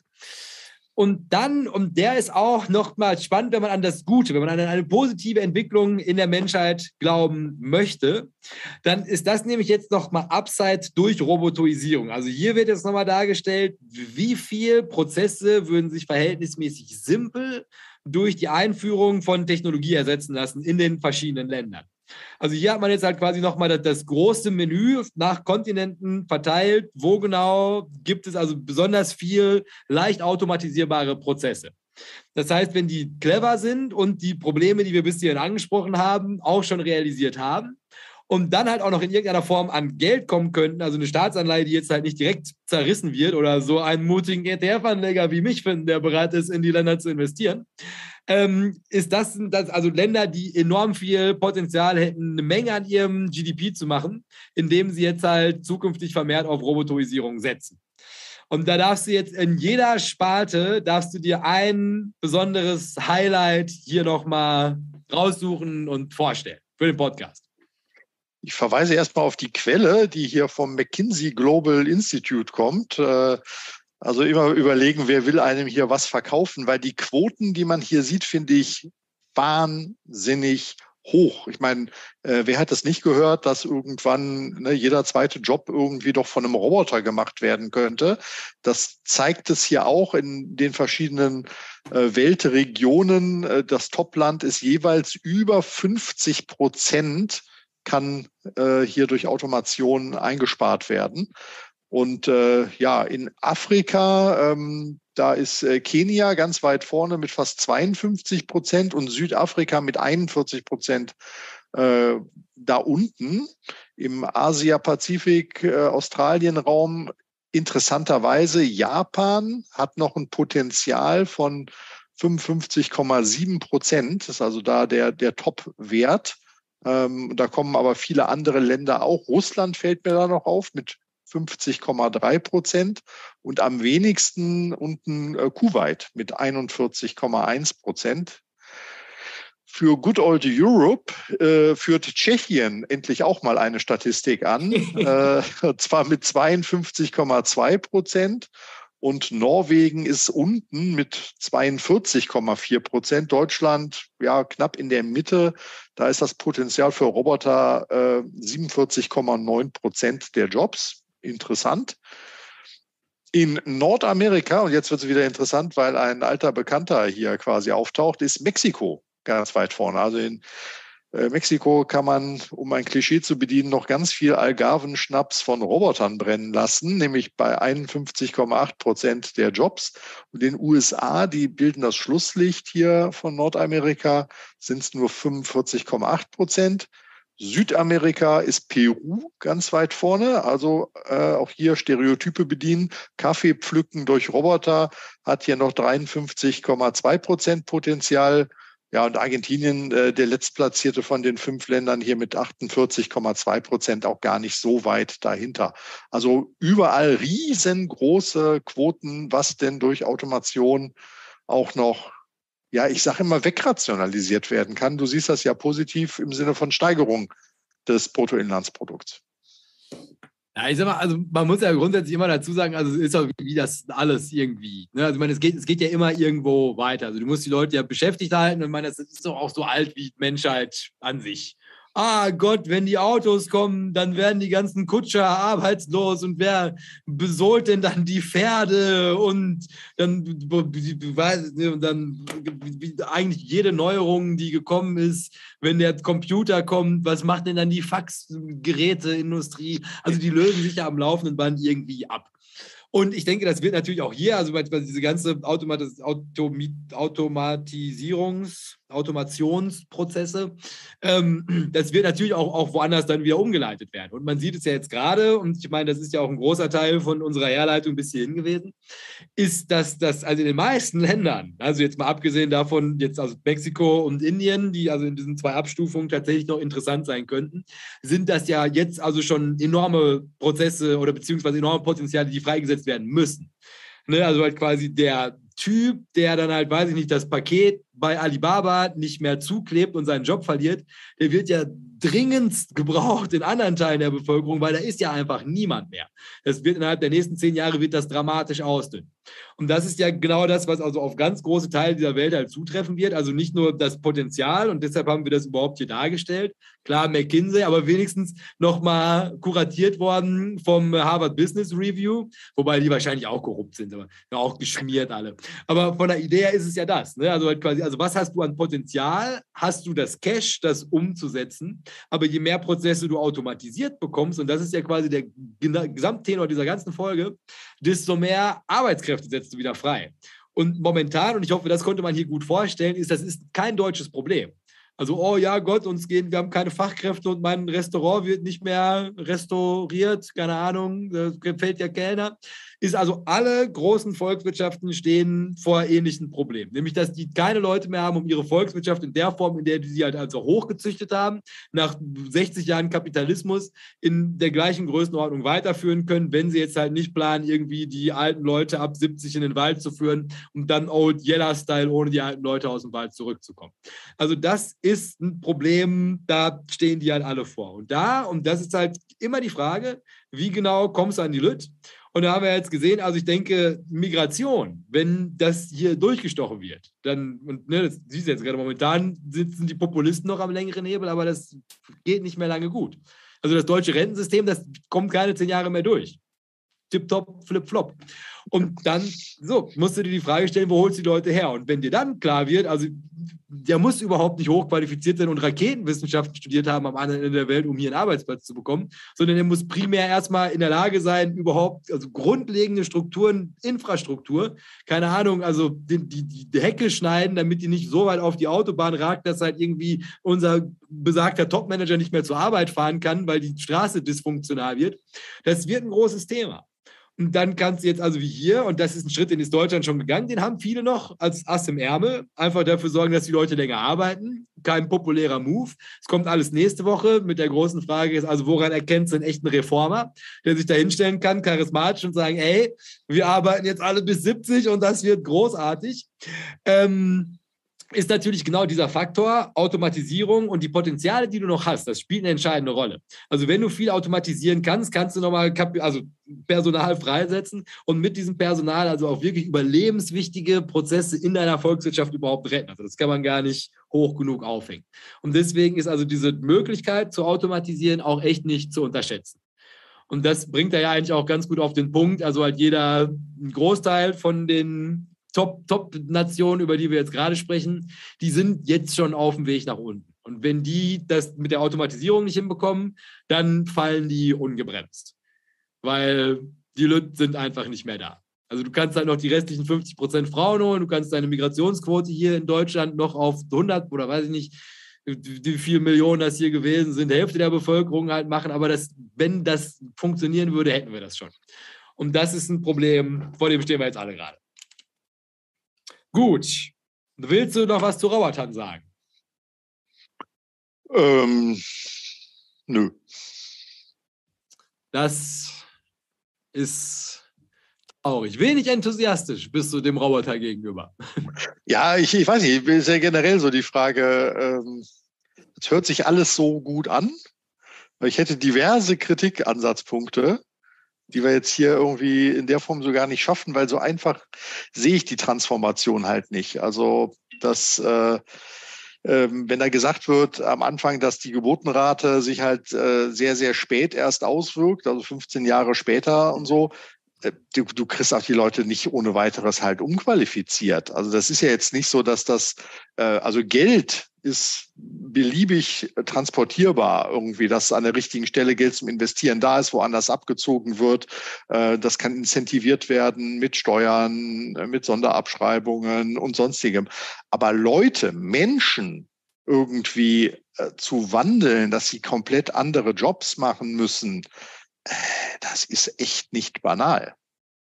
Ja, also auch, auch Ausbildung und das Thema Migration natürlich auch. Also es ist ja nicht nur, dass die Headcounts zählen würden, sondern da muss halt auch Qualifikation und Modelle entsprechend dafür da sein. Auch wenn du, wenn du mehr Frauen irgendwie in Arbeit bringen möchtest, äh, dann muss es natürlich auch Betreuungskonzepte geben, von denen du jetzt super optimistisch sagen kannst, dass es ja wieder Jobs schaffen würde.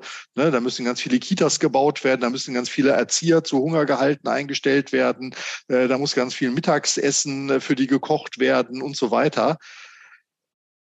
Uh, also es ist äh, so einfach, wie sich das anhört, äh, und es hört sich noch nicht mal einfach an, äh, ist es aber, glaube ich, in der Praxis nicht. Also das ist jetzt nicht so, dass das hier ein Kochrezept wäre mit Gelinggarantie.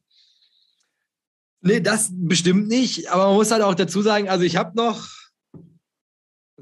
guck mal, bestimmt genau das Richtige auch, um dir jetzt deine Sorgen, deine Sorgen zu nehmen.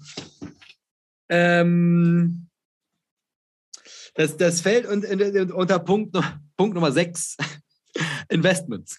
Also es ist halt quasi, weil ab da geht es natürlich halt auch selbstverständlich darum, also wie geht man damit um, aber primär der Grundstock und das ist halt das, worum also, die, das, also worauf er hinaus möchte, ist es ist die, die, die Masse ist, ist der Mensch.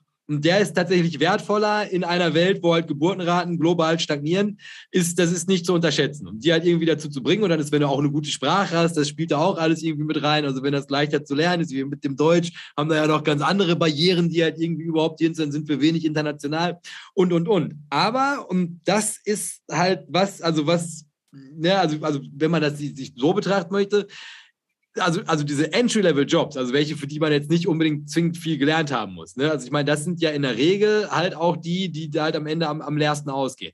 Ne? Die wir halt quasi also durch den Wandel also so unattraktiv gemacht haben, weil wir natürlich jetzt nach so vielen Jahren Kapitalismus einfach dafür gesorgt haben, dass die halt einfach wirklich das bare Minimum halt realisieren und dann sagt man ja, dann qualifiziere dich doch weiter.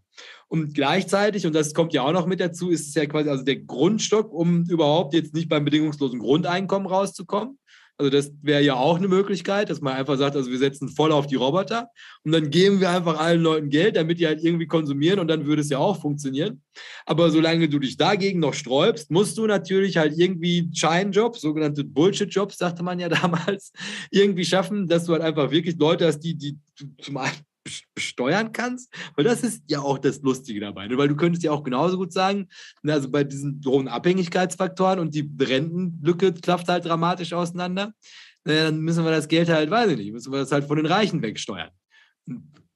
Siehst du ja gerade, wie das auf Twitter diskutiert wird. Der Jakob mit seinem kleinen Depot, oh, oh nein, mein, mein Geld, das geht so nicht. dürfte nicht haben.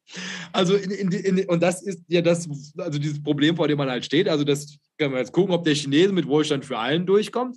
Aber von der Idee her ist es das. Also, halt in dem Modell, was wir bis hierhin gebaut haben, musst du irgendwie dafür sorgen, dass halt Leute in diese ganzen systemrelevanten Kassen mit einzahlen. Also, hier in Deutschland ist es ja überall anders ähnlich. Nicht so ein großartiger Wohlstands-, Wohlfahrtsstaat wie bei uns, aber die Probleme ja ähnlich. Ja, also, dass du dir halt immer überlegen musst, also, wie bringe ich halt die Leute, die sich halt in diesem Dependency Ratio halt auf dem einen der beiden Extreme befinden, wie bringe ich die mit durch? Und dafür brauchst du halt einfach Leute, die aktiv Werte schaffen. Und was die jetzt machen, das sei mal so dahingestellt, aber wichtig ist halt, dass irgendjemand überhaupt gerade produktiv in diesem Land tätig ist. Weil sonst bleibt die einfach nur so eine Gesellschaft, so eine komplett überalterte Gesellschaft, die gar nichts mehr macht. Und selbst wenn es halt nur irgendjemand ist, der die Maschinen wartet bei, oder nicht wartet, das, nee, aber reinigt bei Volkswagen, dann hast du ja trotzdem irgendjemand, der einen Arbeitsschritt abnimmt. Der wieder in Lohn und Brot steht, der in die Kassen einzahlt, der halt mit dazu beiträgt und, und, und, und, und. Und das ist, glaube ich, also wieso es so unendlich wichtig ist, diesen Grundstock, Lütt, und das ist, wieso er auch damit anfängt, also auf jeden Fall erstmal im Land zu haben.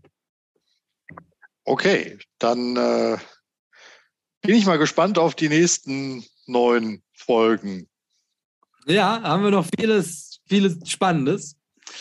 Aber grundsätzlich erstmal mit Blick auf dein Investment, also halt das wahre Minimum, was du erstmal überprüfen solltest, wären die folgenden drei Schritte, um herauszufinden, ob eine Volkswirtschaft eine Zukunft oder keine Zukunft hat. Also der erste Blick muss immer auf die Population gehen. Also du musst immer erstmal gucken, wie viele Leute sind gerade da. Und dann mit einem genaueren Blick auf die arbeitende Bevölkerung musst du gucken, steigt der, dieser Anteil der arbeitenden Bevölkerung oder fällt der? Ne, und ab hier wird es halt relativ eindeutig, wo du als nächstes gucken musst. Der zweite Blick geht dann selbstverständlich auf das Warum. Also wo kommen die Arbeiter her, die jetzt gerade Teil von dieser Volkswirtschaft, also als arbeitenden Teil in diese Volkswirtschaft da eingeführt werden? Äh, also woher kommen die Arbeiter? Gibt es irgendwelche Reformen, die zum Beispiel dazu führen, dass jetzt halt irgendwie im großen Schwung Frauen mit dazukommen können oder halt Roboter legalisiert werden, vor denen wir davor noch Angst gehabt haben? Oder der, der, technische Fortschritt, dass man einfach sagt, also wir können halt einfach Leute an anderen Orten entlasten, indem wir die Arbeit vollautomatisiert stattfinden lassen und dafür dann halt wieder einen anderen Teil von der Bevölkerung in anderen Teilen der Wirtschaft halt tätig werden lassen. Und der dritte Blick ist immer die Einsicht, dass es sich hierbei um einen Wettbewerb handelt. Und das ist ganz, ganz wichtig zu verstehen für das Investment. Also, dass es jetzt nicht einfach irgendwie ist, ach ja, ne, kommst du heute nicht, kommst du morgen. Jede große Volkswirtschaft leidet unter diesem Problem. Ähm, Gewinne können nur die, die gewinnen können nur die, die frühzeitig clevere Lösungsansätze präsentieren können. Also die Basis für zukünftige Prosperität in jeglichen Nationen ist primär erstmal, wie viele Leute haben die überhaupt als ja, Rohmasse, um die Gesellschaft zu formen, da rumfliegen. Und dann bekommst du von mir noch den Ausblick, wie es nächste Woche weitergeht. Nächste Woche geht es dann um das politische Umfeld und wieso das ganz wichtig ist. Also wie man jetzt bei den Wahlen Brasilien, ganz spannendes Thema, wenn man so auf die Welt gucken möchte. Denn es spielt eine große Rolle, wie lange, der, wie lange die Führung eines Landes im Amt ist und wer als Nachfolge in den Startlöchern steht. Also das ist, wie wir nachher weitermachen oder nächste Woche weitermachen mit dem ETF-Investment. So, der Strele. Und jetzt ist aber die Bühne mal endgültig frei für Kritik an Punkt 1 von Herr Schamers Ideenpopulation. Würdest ja. du sagen, da kannst du ein clevereres Investment betätigen oder stehst du dem kritisch gegenüber? Nee, ich, ich glaube, als ähm, ja, Entscheidungshilfe ist das gut. Also äh, ist alles plausibel. Ähm, ich glaube halt bloß nicht, dass es sich so schnell äh, umsetzen lässt. Ne? Also da, da bin ich halt ein bisschen kritisch. Aber nee, das, das hat auf jeden Fall Charme. Man könnte da fast so ein Scoring-System irgendwie sich draus zusammenbauen und das irgendwie nutzwertanalysenmäßig gewichten und äh, also taugt jetzt so nach dem ersten Teil auf jeden Fall für so einen Investmentleitfaden. Das klingt äh, vielversprechend. Ne? Also von der also Machart her ist es ja, also wie du schon sagst, also ich denke auch, das ist sehr nachvollziehbar. Und macht es natürlich halt, also wenn man jetzt so ganz grob drauf gucken möchte, als ETF-Investor, wenn man sagt, also ich, das ist ja wie wir gestartet sind, würde ganz gerne Überrendite, über der wirklich kompletten Marktrendite erwirtschaften. Also was geht über den ACWI raus, will aber nicht das Risiko eines, einer Einzelaktie eingehen. Dann wäre jetzt hier was, also nach wo, nach welchen Kriterien entscheide ich mich jetzt dafür, in welchen Länder-ETF investiere ich mein Geld. Und dann würde man ja jetzt, also ja, liest man oft in der Zeitung, Indien ist jetzt das nächste China, aber dann liest man ja auch China-Aktien erholen sich jetzt wieder, ne, denkt man die Kohle halt da wieder auf. Aber es ist ja genau das, also wenn du das jetzt wirklich quantifizierbar und einfach nachvollziehbar für dich selbst machen möchtest, sind es ja genau solche Leitfäden. Und das Schöne an diesem hier ist, also dieses, das Zahlen, die bekommst du halt alle wunderbar aufgearbeitet von sehr großen Institutionen.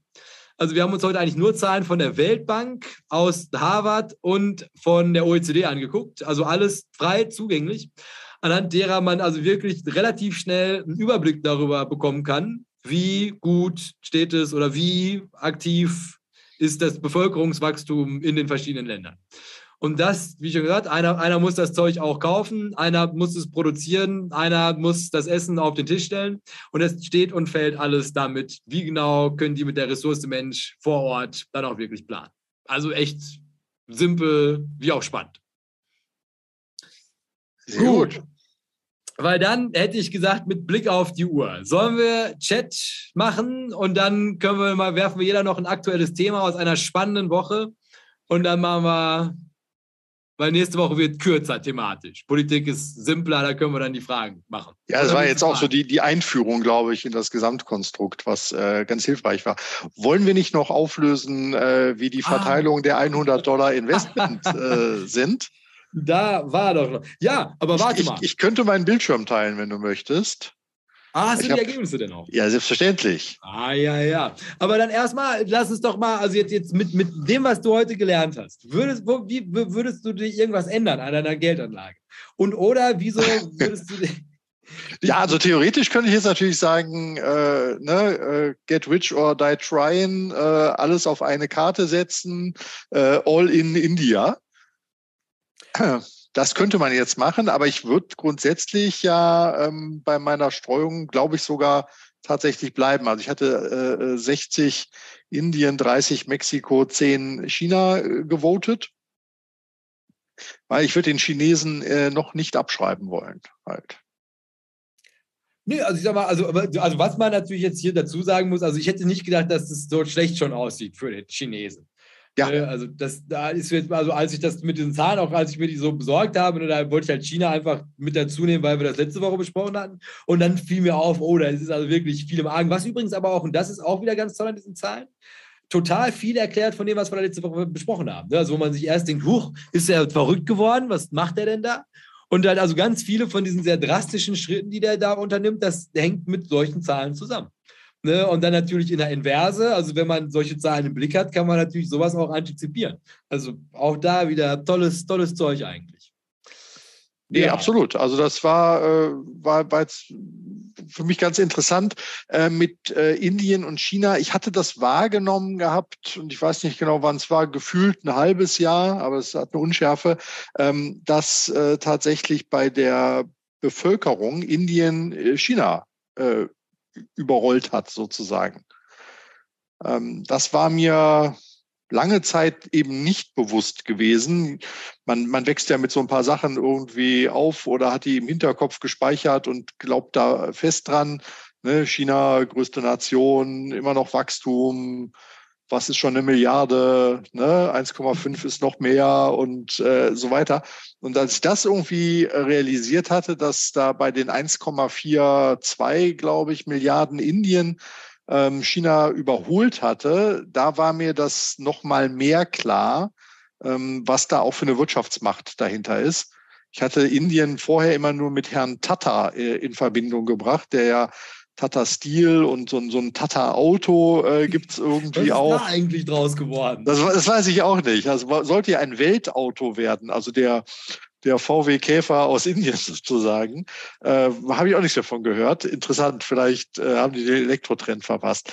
Äh, weiß ich gar nicht. Das, das war für mich alles so alt äh, schon irgendwie. Und seitdem habe ich dann nicht mehr so viel mitbekommen gehabt. Und insofern rückte das jetzt auf den Schirm und gefühlt im letzten Jahr x-fach was von Indien gehört als Investmentziel halt auch und mit Länder-ETFs und so weiter. Also da scheint tatsächlich ähm, eine Entwicklung dahin zu geben, also Trendthema, Modethema.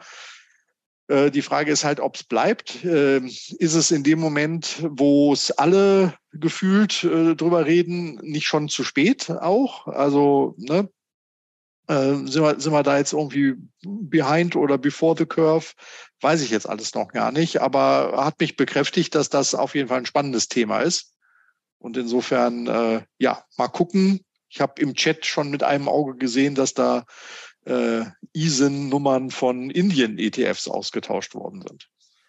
Äh, nee, weil, weil das, das, Spannende ist jetzt, also man könnte natürlich sagen, ja, Indien, der Zug ist jetzt auch schon abgefahren, aber mit den Zahlen, die wir ja jetzt hier zusammengetragen haben, das ist ja genau also das Fundament, auf dem man halt sagen kann, also da ist noch Potenzial drin. Also es ist ja wirklich eine Potenzialanalyse von hier in die Zukunft.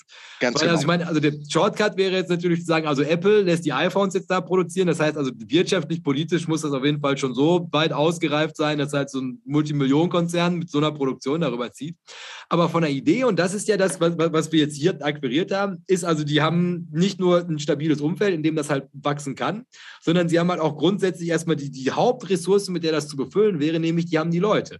Die haben das Bevölkerungswachstum, die haben halt noch ganz viele von diesen stillen Reserven, also die können halt Migration noch komplett tappen, die können halt Frauen noch tappen und die können auch das Arbeitsaustrittsalter noch definitiv erhöhen, haben einen noch nicht so dramatisch hohen Abhängigkeitsprozent, schon einen ziemlich hohen. Also das muss man natürlich auch immer im Blick haben. Also das mit Wohlstand wird natürlich halt auch soziale Netze müssen auch gespannt werden, das kommt auch alles noch mit dazu.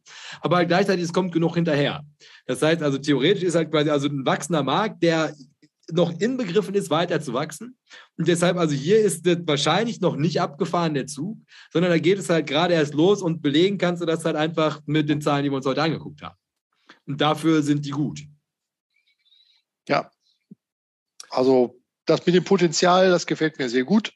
Ähm, du hast ja gesagt, es ist alles öffentlich zugängliche Daten. Also der ganz große Zauber ist es dann vielleicht auch nicht, aber man muss auf die richtigen Daten auch schauen. Das ist das ja. Das ist aber auch dieses ganze Buch, weil das ist alles so, so, so, so weirdes Zeug, wo man sich halt ein bisschen hinsetzen muss und sich ein bisschen Gedanken macht.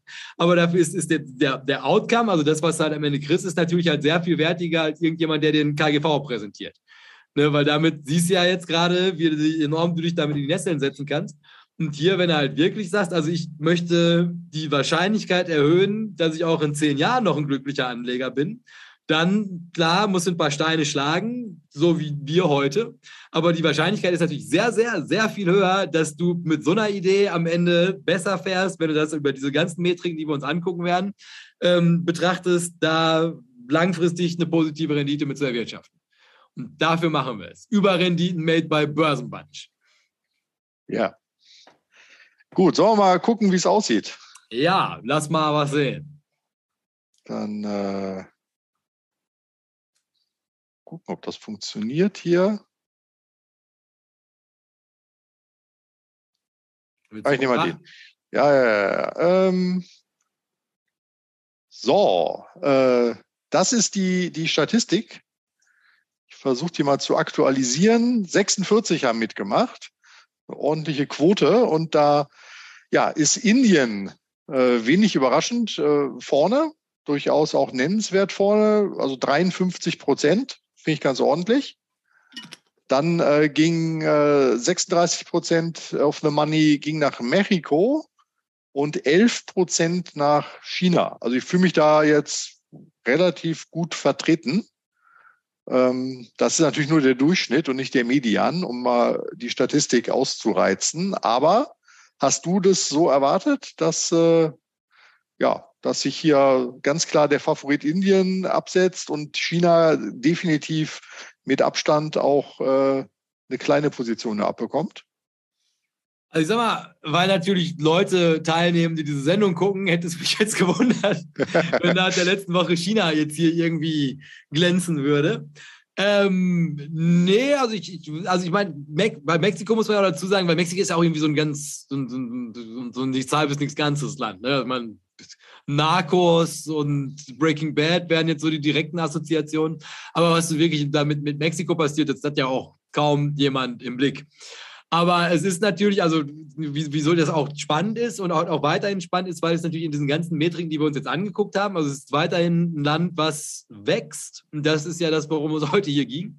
Und das liegt, also da kommen wir nachher noch zu, weil das, das auch so ein ganz abgefahrener Faktor ist Geografie. Und da habe ich mich damals auch für Mexiko entschieden. Und das ist was, das hast du auch nicht auf dem Schirm.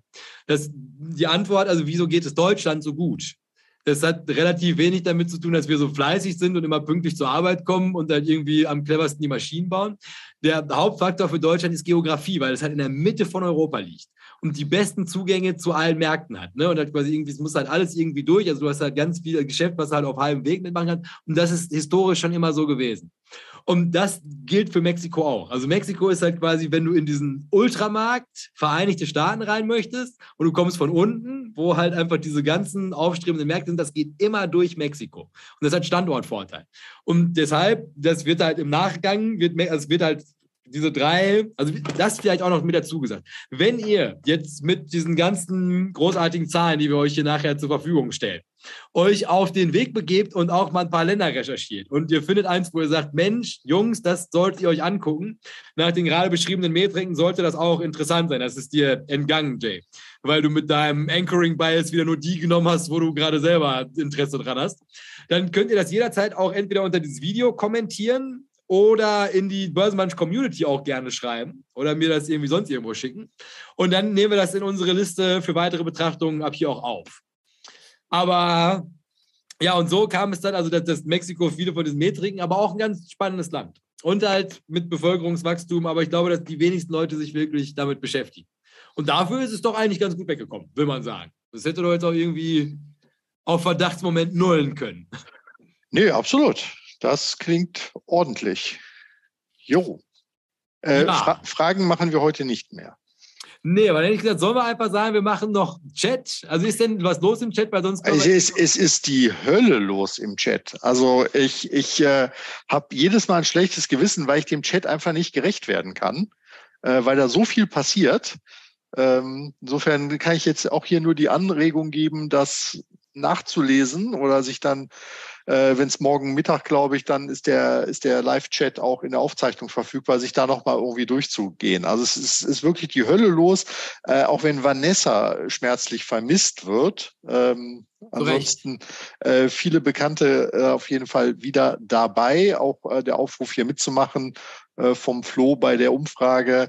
Äh, Mexiko kenne ich mich gar nicht aus, aber denen traue ich derzeit mehr zu als China. Also insofern haben die letzten äh, Folgen oder das letzte halbe Jahr oder ganze Jahr Börsenbunch auf jeden Fall da eine Wirkung halt schon ganz am Anfang hinterlassen gehabt. Ja, ich, ich scroll mal eben durch, aber bitte verzeiht mir, wenn da jetzt äh, so Sachen nicht dabei sind. Annan steckte schön im Stau. Das dürfte sich hoffentlich mittlerweile erledigt haben. Und, äh, kommt immer auf den Stau an. Kommt immer auf den Stau an, genau. Der Willi war auch dabei, hat natürlich wieder nur Essen im Kopf hier. Äh, der Hanseat, äh, den treffe ich ja vielleicht auf dem Börsentag Hamburg, der ist auf jeden Fall auch dabei. Und der ist auch in der Logistikbranche nämlich verhaftet. Äh, insofern auch da ein Globetrotter und was internationale Themen angeht, glaube ich, ganz gut informiert. Ja, ähm, der Vorschlag kam, ob du aus den zehn Wochen äh, und zehn Folgen äh, zwei Podcast-Editionen nicht einen Adventskalender bauen möchtest. da bräuchten wir nur noch vier Sonderfolgen. Äh, das soll ja gar kein Problem sein, aber ich habe mal hochgerechnet, äh, zehn Wochen, das reicht doch bis ins nächste Jahr, Jay. Ne? Da sind wir gar nicht so, so weit von weg. Man muss dazu sagen, also ich habe das, hab das Buch seit längerem gelesen. Ich glaube, ich bin jetzt bei Rule Number 7 im Reread. Und ich kann, vielleicht kriegen wir auch irgendwie das bei zwei Themen pro Folge schaffen. Wir müssen sowieso, also mal gucken, wie wir, das ist ein größeres Projekt, aber jetzt kriegen wir irgendwie schon hin. Also lasst euch mal überraschen, wie wir das aufarbeiten. Okay, ansonsten wusste hier äh, Katzenkuchen Kilos Aktien schon zu berichten. Indian to the Moon heute 6,1 Prozent im Plus. No way! Ich weiß gar nicht, wie der lokale Index heißt, muss ich jetzt ganz ehrlich sagen. Okay, aber Twitter war natürlich nochmal ein Thema hier irgendwie. Äh, da äh, kommt jetzt hier auch sehr schön der Kommentar. Elon wechselt immer mehr von Genie zu Wahnsinn. Jahrelange Drogenkonsum endet irgendwann tragisch. ja, sehr schön. Ähm, hier noch Abstimmergebnisse schon vorweggenommen. Südafrika gehört zu den erfolgreichsten Aktienmärkten nach Australien und USA. wusste der gute Willi hier zu berichten. Ähm, das hat man jetzt bei diesen Grafiken äh, mit der Weltkarte immer gesehen gehabt, dass Südafrika genauso wie Nordafrika tatsächlich aus dem Afrika-Stereotyp rausfällt. Also rund um den Äquator sieht das natürlich ganz anders aus. Äh, Südafrika auch ja dank äh, imperialistischer Kolonie-Vergangenheit, glaube ich, ganz anders zu bewerten was das angeht. Ähm, der Autor. Kann ich aber auch nochmal, also für die, für die ganz hartgesottenen, die jetzt nach zweieinhalb Stunden noch nicht genug haben, es gibt mit Tino eine, ich glaube, die heißt Rasenpflege Spezial. Und da machen wir Foreign Direct Investments. Und da sind wir nämlich auch, also da haben wir uns so ganz auf Südafrika eingeschossen, weil also da Unsummen FDIs reingeflossen sind. Und die kann man sich, glaube ich, in diesem Kontext auch nochmal ganz gut angucken. Jetzt hier in, in diesem ist, weil die demografisch stehen die nicht, nicht so gut da. Also das, das ah, okay. geht ja um welche mit Zukunft, also mit einer starken Vergangenheit, absolut dabei. Und auch, dass jetzt wegen Rohstoffen nochmal gut ausgeschlachtet werden, was diese FDIs übrigens auch gewesen sind am Ende. Ähm, auch okay, aber die Frage, kommen da genug Lüt nach? Also da musste dann leider Mexiko herhalten als Dritter, damit wir den Punkt hier machen können. Sehr gut. Äh, der Autor war bekannt hier und der hat wohl auch Breakout Nations geschrieben. Ja. Na, also sagt es ja, der kommt aus der Ecke Emerging Markets. Insofern passt das da auf jeden Fall ganz gut rein. Äh, zu Indien wurde hier noch berichtet, 1,39 Milliarden Einwohner wächst mit 1 Prozent. Äh, die USA wächst nur mit 0,1 Prozent, aber die USA wächst ja noch, muss man ja äh, dazu sagen, während das in Deutschland nicht der Fall ist. Das Thema Rente ist natürlich irgendwie auch ein Thema. Ähm, äh, ich bin schon raus aus der Berufsmühle äh, vorzeitig statt mit 67. Äh, an der Stelle Glückwunsch. 67 ist meiner Meinung nach schon das Maximum. Maximum mehr geht nicht. Ja, das kommt so ein bisschen, glaube ich, auf die Berufe an. Ähm, aber vorstellen, kann ich es mir auch noch nicht so richtig. Äh, und wollen, ja, da reden wir mal gar nicht drüber. Was Verdienstmöglichkeiten angeht, beziehungsweise diese Idee hier mit drei Kindern äh, kam ich trotz Gutverdienst als Ingenieur nicht in den Genuss einer familienfreundlichen Politik. Also ne, das Thema Bevölkerung und äh, ähnliches äh, mit Incentives zu Elterngeld und ähnliche hattest du ja angesprochen gehabt. Ähm, genau, ob man dann mit vielen Kindern automatisch wirklich davon profitiert, das darf hier durchaus in Frage gestellt werden, sehe ich ja ganz ähnlich. Ähm, der Poldi ist short in Meter und zwar noch shorter, als das bisher schon war. Das ich habe meins, meins zugemacht letzten Freitag.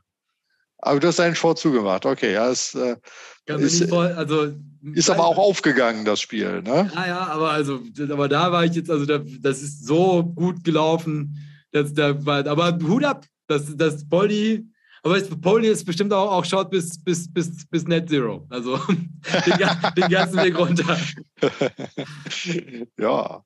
Ähm, ansonsten hatte ich hier noch äh, gesehen gehabt, ähm, ne, Thema Alterspyramide, die irgendwann kippt und so weiter. Das haben Norwegen und Schweden doch gut gelöst. Dann musste ich noch nachfragen, inwiefern. Und dann kam aber das schöne Stichwort äh, mit ihren Staatsfonds. Na, also die, die Alterssicherung oder vielmehr die Wohlstandssicherung der Bevölkerung äh, dadurch hinzukriegen, dass man halt einen Staatsfonds hat. Ähm, fand ich auch ganz interessant. Ich habe dann auch das böse Wort der Aktienrente äh, reingeworfen gehabt, äh, auf die wir ja sehnsüchtig warten. Äh, Timo äh, hat das irgendwie hochgerechnet. Hier bei der jetzigen Geschwindigkeit der Politik kommt die Aktienrente 2055 ungefähr. Ne? Also da lohnt sich doch das Warten zumindest für dich noch, Jakob. Ja, und äh, dann haben wir generell diese, diese schlechte Verteilung halt bei Renteneinzahlungen, Beamtenpensionen und ähnliches natürlich auch immer ein Thema. Hm. Dann gucke ich mal, ob ich noch was finde. Wie gesagt, der ein oder andere Tipp wurde hier ausgetauscht. Indien sehe ich auch, fürchte aber, wir sind noch zu früh. Meine Befürchtung wäre, wir sind schon zu spät dran. Ähm, also insofern, so kann man es halt sehen. Politisch, äh, ich glaube, wir seid nur zehn Folgen Börsenbunch davon entfernt, ist zu wissen. Gut. Politisch, aber das hat es ja schon angeteasert, das kommt noch. Ne? Ähm, obwohl grundsätzlich positiv zu Indien gestimmt. Wenn man sich mit Modi und besonders seinen Ansichten beschäftigt hat, kann man äh, sich auch an den Kopf greifen. Ähm, also es äh, ist ja meistens dann nicht alles glänzend, sondern hat auch seine Schattenseiten. Ich habe von einigen Tradern äh, mitbekommen, schreibt der Florian, dass der indische Markt dieses Jahr super gelaufen ist für Wachstumstrader und Investoren. Habe das aber nicht überprüft. Die Charts sehen aber lecker aus. Das ist eine sehr schöne Formulierung. Aber dann äh, an Willi weiterleiten. Der Willi, der Willi schreibt direkt runter, 2020, 2021 war noch besser. Na, also insofern Indien hier wohl auf Platz drei in der Gewichtung beim Emerging Markets ETF. Also insofern automatisches Rebalancing nach Erfolg funktioniert in den ETFs ganz gut. Ja, genau. Ein paar ETFs ausgetauscht. Das Kastensystem Indien natürlich hier auch angesprochen als Besonderheit. Ja, und bei den äh, Robotern war man dann nochmal hier im Felsenkeller in Weimar sind Roboter im Einsatz, da Personalmangel. Das klingt doch nach einem interessanten Restaurant-Tipp hier, sich das mal in Natura anzuschauen. Ist ja generell viel Self-Service. Ähm, bei so längeren äh, Autofahrten äh, mache ich gerne bei McDonalds Stop wegen dem Mac-Café. Und du hast ja quasi nur noch auch diese Bestell- äh, Touch-Riesendinger. Äh, man spricht ja gar nicht mehr mit den Menschen. Das äh, ermöglicht natürlich auch Leuten äh, zu arbeiten dort, die für einen Service vielleicht nicht geeignet wären. Ne? Zum Burgerbraten und äh, Fritten eintüten äh, wird es auf jeden Fall noch klappen. Thema Roboter hier sehr schön. Skynet wird gewinnen. Und ich musste tatsächlich nachdenken, was sagt dir Skynet? Das ist der Böse von Terminator. Gut, ja, ganz genau. Ich, ich habe ich hab, ich hab einen Moment gebraucht. Echt? Nein. Das, aber ich mach, den Joke mache ich aber auch oft. Ich beziehe mich häufig auf Skynet, wenn ich über Roboter spreche. Ah, okay. Nee, wunderbar. Also hat, hat mich hier sehr gefreut gehabt, auf jeden Fall. Äh, genau, ich musste auch nachdenken. Insofern Filmtipp, ich sage einfach mal Terminator 2. Das äh, sollte da auch aufgehen. Jo, ähm, ja, nochmal so ein bisschen, hatten wir ja auch schon mal mit Tino in der Megatrends-Folge gehabt. Ähm, Börsenfred schreibt hier, da sind wir wieder beim eigentlichen Problem. Umso größer die Staatseinheiten, umso schwieriger zu steuern. Kleine Einheiten, Gesellschaftsverbünde werden wahrscheinlich die Zukunft sein. Ja? Ne? Ähm, und insofern äh, schreibt der Trust Number One hier nochmal dazu, ich komme aus der Raumordnung, Landesplanung und habe weniger EU und mehr Regionalität erlebt. Ähm, das ist ja die Frage, wie halten Verbünde das Ganze am Laufen und was für Regeln stellen sie auf, was für Investoren ja auch durchaus wichtig ist halt. Ja, Genau, unsere Antwort auf China und Indien müssen doch die Vereinigten Staaten von Europa sein. Meiner Meinung nach unsere einzige Überlebenschance aus Deutschland. Ja, das müssen die anderen nur eben auch noch wollen. Ne? Ja, also ist aber, also, ne, wie gesagt, es ist also am Ende, ich glaube, das ist auch, es könnte auch direkt schon nächste Folge sein. Ne, also, also ich glaube, ja doch, also bei, bei Politik ist das schon, aber es geht aber um, also ab, ab, um Reformen willen. Ne, also, und das ist das Problem, das Haupteuropa-Problem ist ja alte weiße Männer, die halt alles irgendwie modern von Brüssel aus so machen wollen, wie sie es immer gemacht haben. Und das ist, wird halt untergehen gegen junge, hungrige Volkswirtschaften. Und da, und das ist genau das, also worum es dann halt nächstes Mal gehen wird, da können wir dann auch wirklich, da können wir auch nochmal Deutschland uns echt vorknüpfen, halt auch Reform will. Ne? Also, also wieso geht der Russe jetzt lieber Kriegs, Krieg führen, als irgendwie seinen Bürgern mal entgegenzukommen? Weil die einfach zu lange an der Macht sind.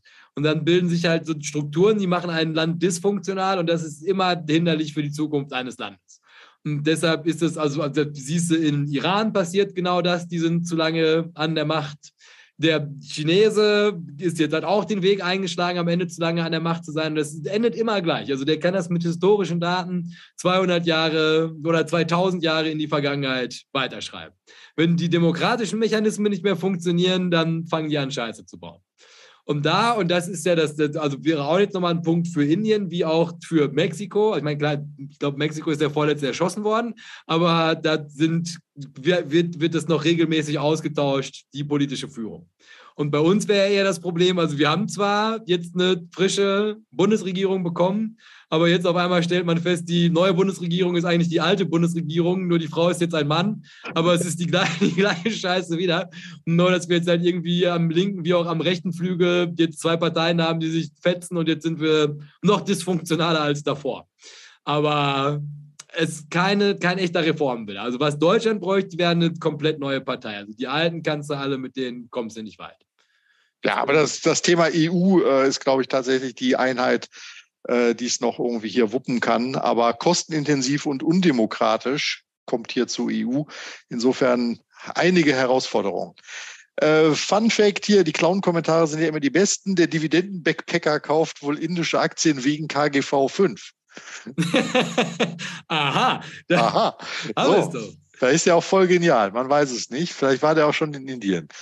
Äh, oder kennt einen Muttersprachler. Das ist auch wichtig. Ja, aber da haben wir das Ding mit, mit Einzelaktien, was, was kann der Mensch möglich über Indien wissen? Weißt du, und deswegen, also mit dem Länder-ETF, und wir, wir, werden jetzt zehn Folgen harte Bildung investieren, um uns überhaupt an den Länder-ETF ranzuwagen.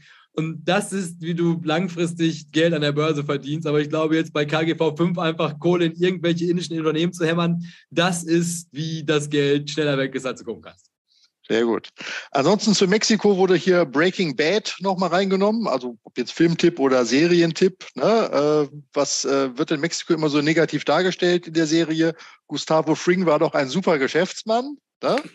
Also ich habe letztens auch noch so ein paar Breaking Bad äh, Clips äh, geguckt gehabt, war wieder fasziniert und habe festgestellt, dass ja schon äh, zehn Jahre äh, her ist, äh, dass ich das gesehen habe. Insofern das wäre mal eine Wiederholung, äh, die mich freuen würde. Wie damals übrigens auf Arte geguckt. Äh, damals hat man noch was für seinen öffentlichen Rundfunkgeld bekommen. Und ansonsten wurde, ähm, weil wir ja offensichtlich nicht darauf eingegangen sind, schon der Hashtag für die heutige Sendung ausgerufen. Und zwar ist der Slumdog Millionär. Da sind wir schon wieder bei einem Filmtipp. Ne? Also Slumdog Millionär als Ehrenkommentar, Hashtag oder auch jeder andere Kommentar ist herzlich willkommen. Fragen auch äh, und äh, Slumdog Millionär sehr gerne äh, nehmen wir den, aber auch alles andere, was ihr uns unter das Video noch äh, schrauben könnt. Ansonsten freuen wir uns über Daumen hoch. Die, da ist noch Luft drin in der Folge heute auf jeden Fall. Aber wir haben ja auch wieder hier brutal Zeit hingelegt, Jay. Ähm, komm, verspreche hoch und heilig erstens, dass du all diese äh, Sachen in die Kommentare reinschreibst, die du da hier noch vorhast. Das ist ja, das hab, ich habe das ja alles auf den Folien und ich muss es nur von den Folien runterkopieren. Und das ist nämlich der Trick. Das ist, ich kann einfach von den Folien kopiere ich alle Links runter und dann, wer weiß, ob ich mich an dieses Video erinnere. Rasenpflege speziell mit Tino und ich glaube, mehr brauchen wir noch gar nicht, oder? Ja, die, die ganzen Links hier zu, zu Weltbank und wo, wo die Daten herkommen und diese. Und alles einfach von den Folien, weil ich vorbildlich die da zusammen, auch für diese Rotterdam-Datenbank habe ich da auch schon mit runter. Madison, genau. Alles, was ich drunter posten will. Das bekommst du gleich schon noch vor den Sprungmarken. Wunderbar. Ja gut, dann äh, würde ich sagen, das war's äh, an dieser Stelle. Ich habe festgestellt, dass mein Zoom eine Motion-Erkennung hat. Guck mal, wenn ich Daumen hoch mache, dann hat er mir vorhin so ein Daumen hoch-Symbol gemacht. Macht ihr das auch? Nee. Ich habe aber das Daumen hoch-Symbol gerade gesehen bei dir. Bei, bei, mir, ne? Ich, ich, ich, da. Guck mal, jetzt, jetzt hat er es erkannt. Pass auf, pass auf jetzt. Tata. Wow. Du musst das Update nehmen, dann kannst du dir auch lustige Tieravatare äh, auf, auf deinen Kopf setzen. Also no, ja. neue, neue Zoom-Version, äh, noch mehr Spaß. Vielleicht könnten die auch das Herzsymbol äh, interpretieren, aber das probieren wir gleich mal separat aus. Okay, Je nachdem, komm. Wie, wie, alt, wie alt du bist, erkennt es dann. Ja, komm, mach, Ob mach. Werbung mach für Rollatoren schalten sollen. Mach den Abspann. Ihr habt lang genug durchgehalten. Äh, Respekt, Respekt dafür. Äh, und versprich, nächstes Mal ist kürzer. Bitte. Ja, da haben wir ja die ganze Einleitung nicht. Da können wir uns direkt ins Vergnügen stürzen. Ja, dann sagen wir recht herzlichen Dank für alle Leute, die heute mit uns die große Tour Richtung Länder-ETFs begonnen haben. Wünschen euch noch einen schönen Abend. Dann äh, der Podcast kommt morgen und Montag Und am, am Samstag werde ich ein Highlight, das ist ja auch neu, das ist euch vielleicht schon aufgefallen, dass ich jetzt so kleine Highlights am Samstag immer noch mal mit dazu poste. Und wo ich dann auch so richtig mit dem Video arbeite, das, das muss, da musst du jetzt noch durch. Hast du dieses Video gesehen? Äh, das Schlumm, Schlumberger ja. Peter äh, Video. Ja, ja, ist dir da was aufgefallen? Ja, das hast du, äh, du hast das äh, revolutionär arrangiert mit den Kacheln. Ja, und die Folie eingeblendet und so, da habe ich mir richtig, weil das habe ich mir überlegt, am Samstag gibt es jetzt immer ein Highlight, also nicht wieder so quantitativ wie letztes Mal mit der Brechstange, sondern es kommt jetzt ein Video am Samstag, irgendwas Kultiges und da gebe ich mir dann aber auch richtig Mühe und das ist noch als kleines Geschenk für die 1000 Follower, die wir jetzt haben. Ja. Super. Also es soll euch gut gehen. Gut, Herr Strelo, dann verabschieden wir uns an dieser Stelle. Zuschauern, toll, dass ihr auch heute wieder dabei gewesen seid. Und dann sehen wir uns nächste Woche, ich glaube Donnerstag, auf den perfekten Lauf. Das ist der Plan.